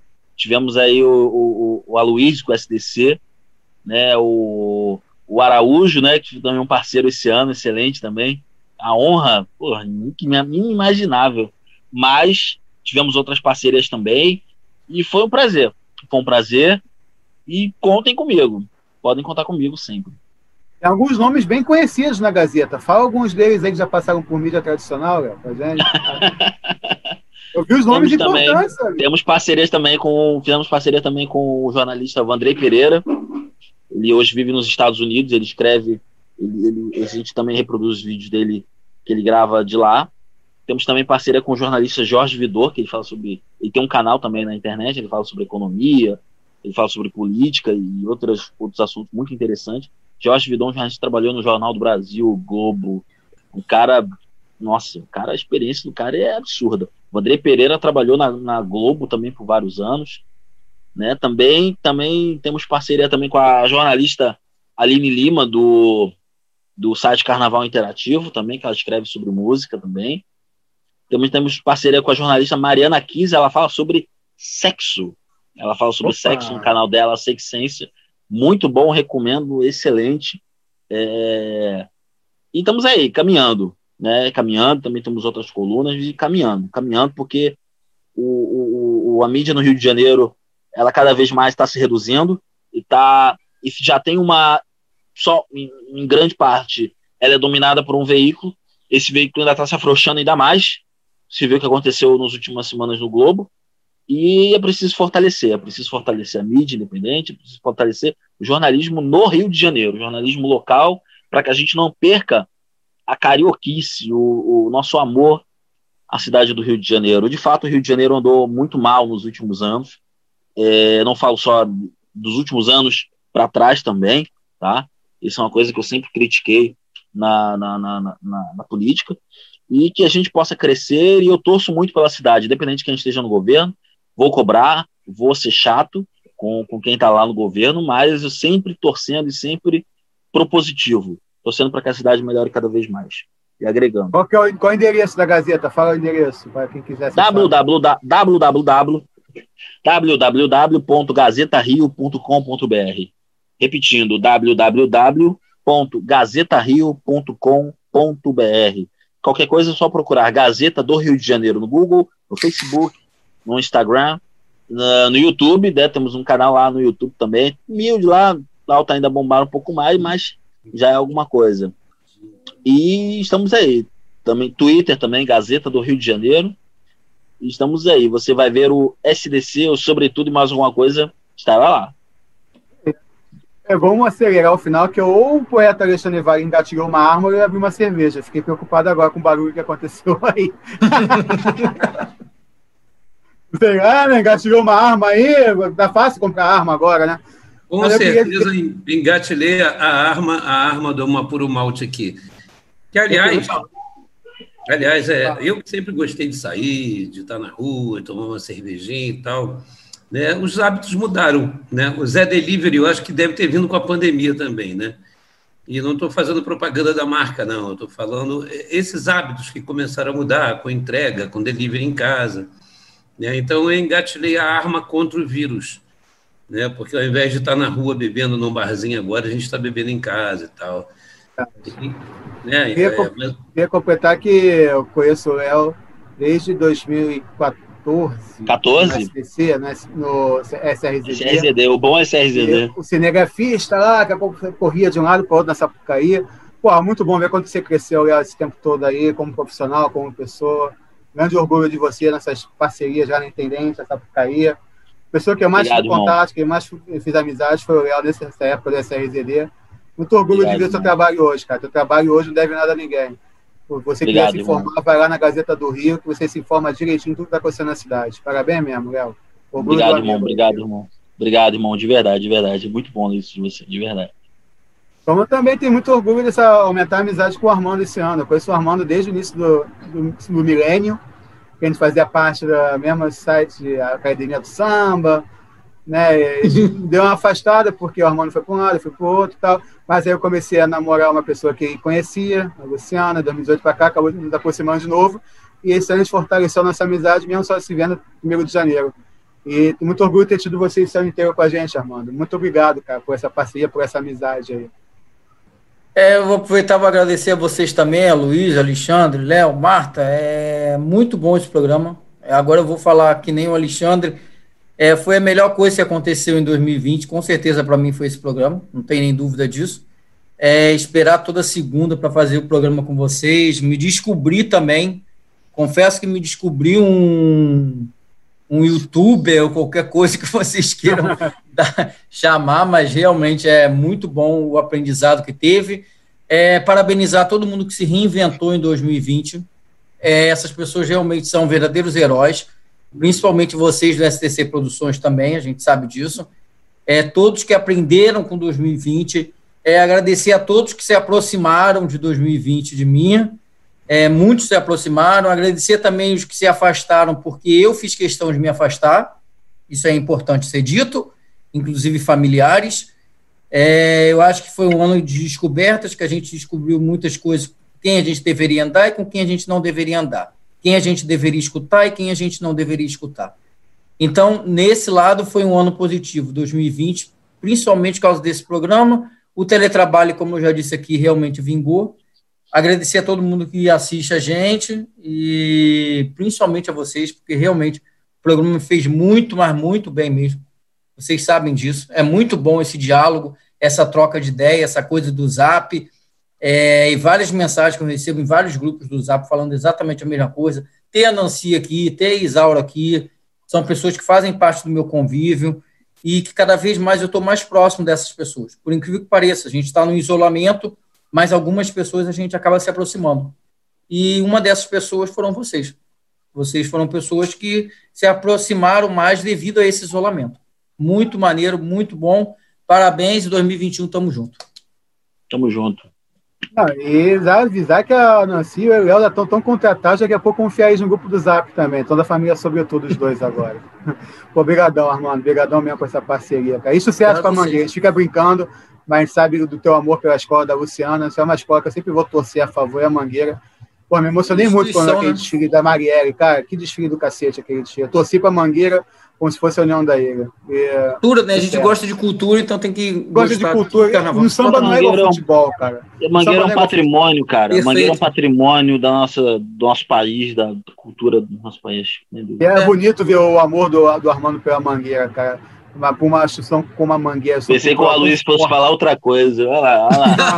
Não, é o Alexandre, é o Alexandre que vai para esse lado. Eu gosto dessas piadinhas. Olha, o Alexandre desse lado. Estação Primeira. Salve a Estação Primeira de Mangueira. Salve. Não. Grande força cultural desse país. O amor do Armando pela Mangueira e o amor do Aloysio pelo Pinto, porque ele não para de tirar o é. É, é muita quinta série, né, cara? É muita quinta série isso, né? É muito amor é envolvido, gente. É um grande poeta, um advogado brigante, né? A gente vê como é que pode isso. Né? Ele é foda de tudo que ele faz e faz essa merda. Como é que pode? Baby, Marta Caminha, conheço a Marta há quase 20 anos, cara. Muita amizade muito grande já, dela vim festa de aniversário de, da minha filha, que cresceu, vim ver peça de teatro aqui, vim final de samba enredo. Não é de agora, né, baby? Queria te agradecer muito. É, o engraçado é que foi o ano que a gente menos se viu, mas que a gente mais teve contato, provavelmente. Todas as semanas aqui, começando quase todos os dias no Zap. É, é, uma coisa muito louca, né, esse ano de 2020. Sim, exatamente. Falou bem, Luiz. É uma é. coisa muito doida mesmo. A gente se aproximou de muitas pessoas é, cara, e a gente criou um vínculo muito maior. Mesmo com essa pandemia. Tem que ver. Mas é. E a Marta agregou muito ao canal, trouxe gente legal para debater, gente legal para ser entrevistada. Pô, Manuel Dionísio foi um espetáculo, ela trouxe com a gente aqui vários programas muito bacanas. Eu é, me debulhei em lágrimas. O Manuel foi, Dionísio. Foi, lindo, foi, foi um programa muito bonito aqui com o Manuel Dionísio. Obrigado, baby, por, por, Te amo, viu, baby? Obrigado por nossa amizade, obrigado por essa nossa parceria que vai crescer ainda mais 21, vários projetos juntos aí. Vamos que vamos, né? Obrigado. Vamos que vamos. É o que resta, né, filho? Verdade. A última vez que a gente se viu esse ano foi quando, Luiz? A gente se viu em, em outubro, não foi? Mas foi só uma vez. Muito rápido em outubro, não foi? É? Você teve aqui na ilha, esqueceu em outubro? Não, não esqueci. A gente se encontrou no, naquele negócio, naquele evento lá. Não, no não evento. esqueci. Mas todo mundo com máscara, distanciamento, dá bem claro, né? Acho que a última vez que a gente se viu esse ano foi no começo do ano, né? A gente se viu no começo do ano para ver o negócio do Roupa Nova. Foi esse, né? No Bar em Botafogo. A gente comemorou o sucesso da peça que não existiu ainda. Ah, vai existir. Vamos fazer uma homenagem bonita para o Paulinho. Gente, eu queria, queria agradecer a vocês. É, o programa está sendo muito bom, é bem legal também. Apesar de jornalista, eu detesto aparecer na frente da câmera. Eu conversei tanto com a Luísa, mas não adiantou. Ah, eu adoro. É, eu detesto. Mas eu conversei tanto com a Luísa, ele me colocou aqui, mas está valendo a pena. Bem legal interagir com vocês, gosto muito. E, Nancy, parabéns para você também. Você também é maravilhosa, tá? Saudade. Ano que vem tamo junto, amiga. Já estou chamando de amiga já. Ano que vem você tem espaço aqui na bancada. Vem para o Rio, Nancy. Vem para o Rio. Pro Rio, vem pro é, Rio. Vem, vou fazer uma campanha para ajudar o Léo aqui. Vem para o Rio. Ih, rapaz, tá vão todo mundo. O encontro, o encontro do o encontro SDC dos vacinados. Todo Armando, mundo... ela tá falando que você é aparecido. O Léo não tá adoro. Rio, não, gente? Léo não tá no Rio, não? Léo tá, tá falando da Nancy. Não, tá tô, tô falando da Nancy, tô chamando ela pro Rio. Vem pro ah, Rio. Ah, Nancy, tudo bem. Hashtag vem pro Rio. Eu vou para Teresópolis amanhã. Conheço. Amanhã eu, acho que... na cidade maravilhosa, eu vou para minha até quando? A... E até, até dia 14. Depois do meu aniversário eu volto. Ah, entendi, entendi. Eu faço Depois aniversário 13 e 14 eu tô de volta. Obrigado, Não fugir a regra, né? 41 anos passando aniversário no mesmo lugar. Aí, tipo, se eu, se eu passar aqui esse ano, pode dar alguma coisa errada. Aí eu vou ficar lá. Né? Tá certo. Obrigado, Dave. Poeta Alexandre Vale talvez tenha sido um dos maiores parceiros que eu tive esse ano. Conheci Alexandre Vale no começo da década, através de redes sociais também. É, Estandarte de Ouro. Quem não sabe, Alexandre Vale é um dos maiores compositores do Rio de Janeiro.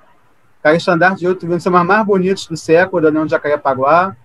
Cara que ganhou Sambanete, todos os prêmios. Ele fica de bobão aqui, mas você não sabe quem é o Alexandre Vale por trás. Por trás é o cara. Ih, meu Deus do céu. Alexandre Vale é um cara, falando sério, é um cara brilhante, um advogado brilhante, compositor. Vocês viram a letra que ele declamou aí, pô. A gente briga com quem a gente gosta. Eu amo esse cara. Esse cara é um cara sensacional. Fizemos um samba belíssimo para Portela em 2014, um samba belíssimo para o Dendê. Maior samba da história do Dendê tem a assinatura de Luiz Vale, Alexandre Vale e mais outros parceiros. E a gente se reencontrou agora, quando eu chamei para participar do debate de cultura aqui na SDC, e ficou. Aí foi para o home office, foi para outros cursos, se revelou um grande comediante. O cara não faz nada ruim, impressionante isso. Cara. Só não é uma revelação de comediante esse ano. É, virou a alma do, do, nosso home office. O cara que a gente brinca pra caramba, que está toda hora nos erros, mas porque ele briga, ele briga intensamente. Tudo que ele faz, ele é brilhante. Obrigado, poeta, por essa parceria nesse ano aí. Obrigado, meu poeta Luiz. Eu, eu que tenho que te agradecer, né, cara? Porque, assim, esse ano estava tão bobo, tão escroto, que você conseguiu levantar meu astral, né? Você, a Luciana, né, com, com todos os convites que foram feitos, não canso de me repetir, o encontro com vocês aqui no Sobretudo, o encontro com o elenco da galera das audionovelas, o encontro com a galera do home office, da, daquela websérie, os convidados, convidados que foram chegando, que estão se incorporando, como o próprio Léo. Cara, é, é, um ganho muito grande de, de aprendizado que a gente tem, né? Porque a gente aprende com cada uma pessoa que a gente adiciona na nossa vida, adicionar um termo tão em voga hoje, né? E a gente começa a ganhar com essas pessoas que a gente ADD, como a galerinha da modinha gosta de falar, né? E assim, num momento tão vazio, num momento tão triste como foi 2020, se é que a gente pode chamar um ano inteiro de momento, mas diante da grandiosidade da existência, para mim é um momento, eu acho que esse, é, esse nosso encontro realmente, eu não me canso de repetir isso, desculpe se eu estou sendo repetitivo, foi muito, muito bonito, muito bom. Né? Ah, gostaria de dizer também que os elogios pelos prêmios, pelo estandarte de ouro, eu lhes devolvo, porque Vossa Senhoria também é um campeão do estandarte de ouro, também é um campeão de prêmio Sambanete, também é um puta compositor. Não continua sendo porque não quer, não bom compositor né? Bom continua sendo muito, só não é compositor atualmente porque não quer. Porque poderia acumular as coisas. Eu acho que você merece voltar a esse acúmulo de funções porque você consegue sustentá-las. E dizer assim, cara, que acho que 2020 foi um ano de aprendizado. Antes da gente dizer se ele foi bom ou ruim, ele foi um ano de aprendizado, né, Armando? Foi um ano que a gente começa a aprender a conviver com as adversidades. E olha que não foram poucas, né? Foram muitas adversidades. Foi um ano muito triste, como a Martinha colocou, como o próprio Léo colocou. Foi um ano um ano atípico, na verdade, um ano atípico, né? E a gente primeiro tomou um baque, tomou um susto e começou a ter que trabalhar com isso. Já dizia o velho Leonel Brizola, ele dizia que o sapo não sabe andar, então ele tem que dar seus pulos, né? Porque como ele não sabe andar, né, a necessidade faz o sapo pular, dizia ele, né? E eu peguei o Leonel, peguei o Leonel, é ótimo, né? Mas eu conheci Leonel Brizola, ainda era bem novinho, né? Antes dele morrer e tal. Mas ele teve essa sacada de dizer que a necessidade faz o sapo pular. Por quê? Porque ele não sabe andar, gente. Então, a gente não sabia andar nessa pandemia, a gente não sabia andar com essa crise, a gente foi aprendendo aos pouquinhos a fazer isso. E isso aqui que a gente está fazendo hoje, essa reunião por videoconferência, esse debate, o sobretudo, as audionovelas. Audionovela, então, que é uma reedição das antigas radionovelas da época dos meus pais. Eu sou mais velho de vocês todos. E eu não assisti radionovela. Quem assistiram foram os meus pais. Então a gente começa a meter aquilo que era rádio novela em podcast, em plataforma digital, no YouTube, né? as webséries, que foi uma grande sacada também. Gente, isso, por isso que eu digo que isso foi um grande ganho para esse ano. né, com todo respeito a tudo de ruim que aconteceu, a todas as pessoas, famílias. Eu não sei se amanhã ou depois também eu posso pegar um troço desse e morrer. Então, eu quero deixar isso aqui muito registrado, que é com todo respeito a tudo de ruim que aconteceu, isso aqui tem sido uma coisa muito boa. E que seja bom, e que seja eterno enquanto dure. E que seja bom enquanto a gente saiba trabalhar isso e que a gente possa cada vez mais aprimorar esse trabalho. Porque eu acho, quando você disse assim para mim um dia, é, o home office vai ter que acabar, porque vai chegar um momento em que as pessoas não vão mais usar o Zoom. E eu te falei assim, Aloysio, eu acho que isso vira uma nova manifestação de arte. Ainda que um dia acabe a necessidade de se fazer trabalhos assim, porque a gente vai poder fazer presencial, isso já incorporou, virou uma nova arte. Eu acho que a gente vai continuar fazendo isso aqui. Que bom estar tá com você, Armando, que bom estar tá com você, Martinha, que bom estar tá com você, Aloysio, que bom estar com você, Léo, e com todos aqueles que participaram desse trabalho em todo o ano de 2020. Que isso não acabe tão cedo. Que não acabe tão cedo a criatividade do ser humano, a criatividade do brasileiro, e que a gente possa continuar sempre junto. Um beijo para vocês todos e para a galera que está nos assistindo. É, acabou. Acabou não só o Sobretudo e Mais Alguma Coisa de hoje, mas acabou o ano do canal. 57 curtas-metragens, diretora até que não quer aparecer, mas tá mandando um beijo para todos. 57 curtas-metragens. Beijo, meus amores. Beijo. beijo sobretudo beijo. mais alguma coisa. Nove audionovelas, seis peças de teatro, dois Sobretudo Express, homenagem a Diego Maradona. Acabou o ano do canal, passamos os 400 inscritos. Ah, passamos? Passamos. Queria agradecer a você, Armando, você, Marta, Léo, Alexandre, Nancy, que está no chat até agora com a gente, Gilberto Dalma, Davi. Eu não vou falar o nome de todo mundo, que eu vou cometer injustiça e vou esquecer. Mas agradecer muito a vocês por terem embarcado nessa maluquice aí. A gente começou a pandemia, igual o Alexandre falou, todo mundo, não sabia o que fazer. Luciana começou a querer reformar a casa, começar a pintar, começar a fazer, botar azulejos, começar a fazer um monte de coisa. Depois, momento chegou, ou acabou o dinheiro, ou não tinha mais o que fazer. Tá, o que a gente faz agora? Aí, andando na rua, a gente viu uma pessoa no bar sem máscara e veio a ideia. E se a gente fizesse um curta falando de um cara que morreu da pandemia, tendo que se entender com Deus lá em cima? Assim surgiu o primeiro curta, bateu na porta do céu, que foi feito em, depois em São Paulo, em Minas, outras pessoas já fizeram. E assim surgiram mais 56 curtas, surgiu muita coisa. A gente estava sem ideia nenhuma em abril, acabou surgindo isso tudo. É lógico que eu não estou feliz, não queria estar fazendo apenas isso, queria estar abraçando vocês, que essas 190 mil pessoas não tivessem morrido, ou se fossem morrer, que morressem pelas causas naturais, que todos nós vamos morrer um dia, não por uma doença que surgiu do nada, por incompetência, por maldade, se espalhou de uma forma que está sem controle. Essas pessoas iam morrer, mas não precisam ter morrido esse ano, não precisam ter morrido dessa forma, não precisam ter morrido agora.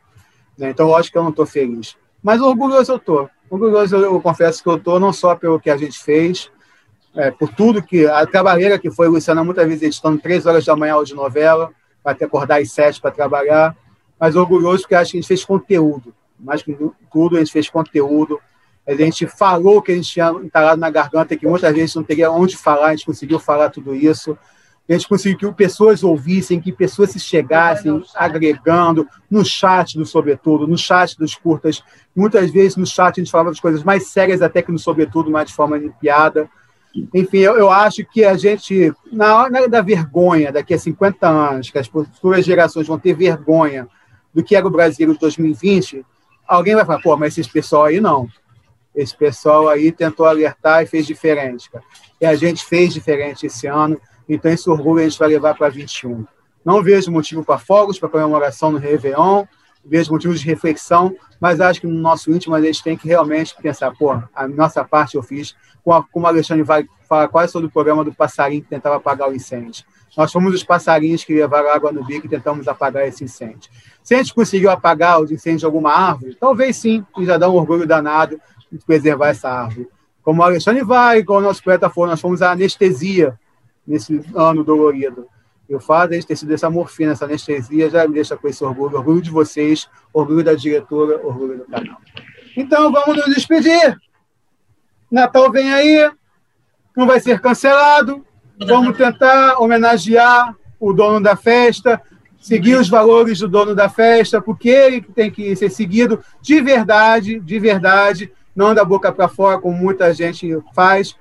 Tentar passar esse Natal com paz, passar esse Natal se não presente com as pessoas que a gente ama, mas de coração com as pessoas que a gente ama, que muitas vezes a maior prova de amor é não estar com a pessoa que a gente ama nessa data, para preservar essa pessoa, virar o ano e, quem sabe, se Deus quiser, um 21 de paz, saúde, felicidade e vacina, que é o mais importante nesse momento. Eu sei que o Alexandre quer encerrar o ano do canal gritando fora para alguém. Para quem que você quer gritar fora em 2021, Alexandre Vale? Fora seu. Não, não vou chamar ele de filho da puta. Fora boas. Vamos ser, vamos ser bem, bem. Quer acompanhar, Armando? Fora Bolsonaro. E viva a vida, viva a vacina, viva o Brasil. Valeu, gente. Feliz Natal, feliz Ano Novo. Acabou.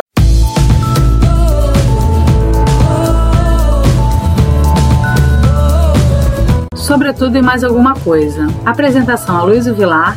Produção Marta Caminha. Edição e direção geral Luto Tunge. Realização SDC Produções.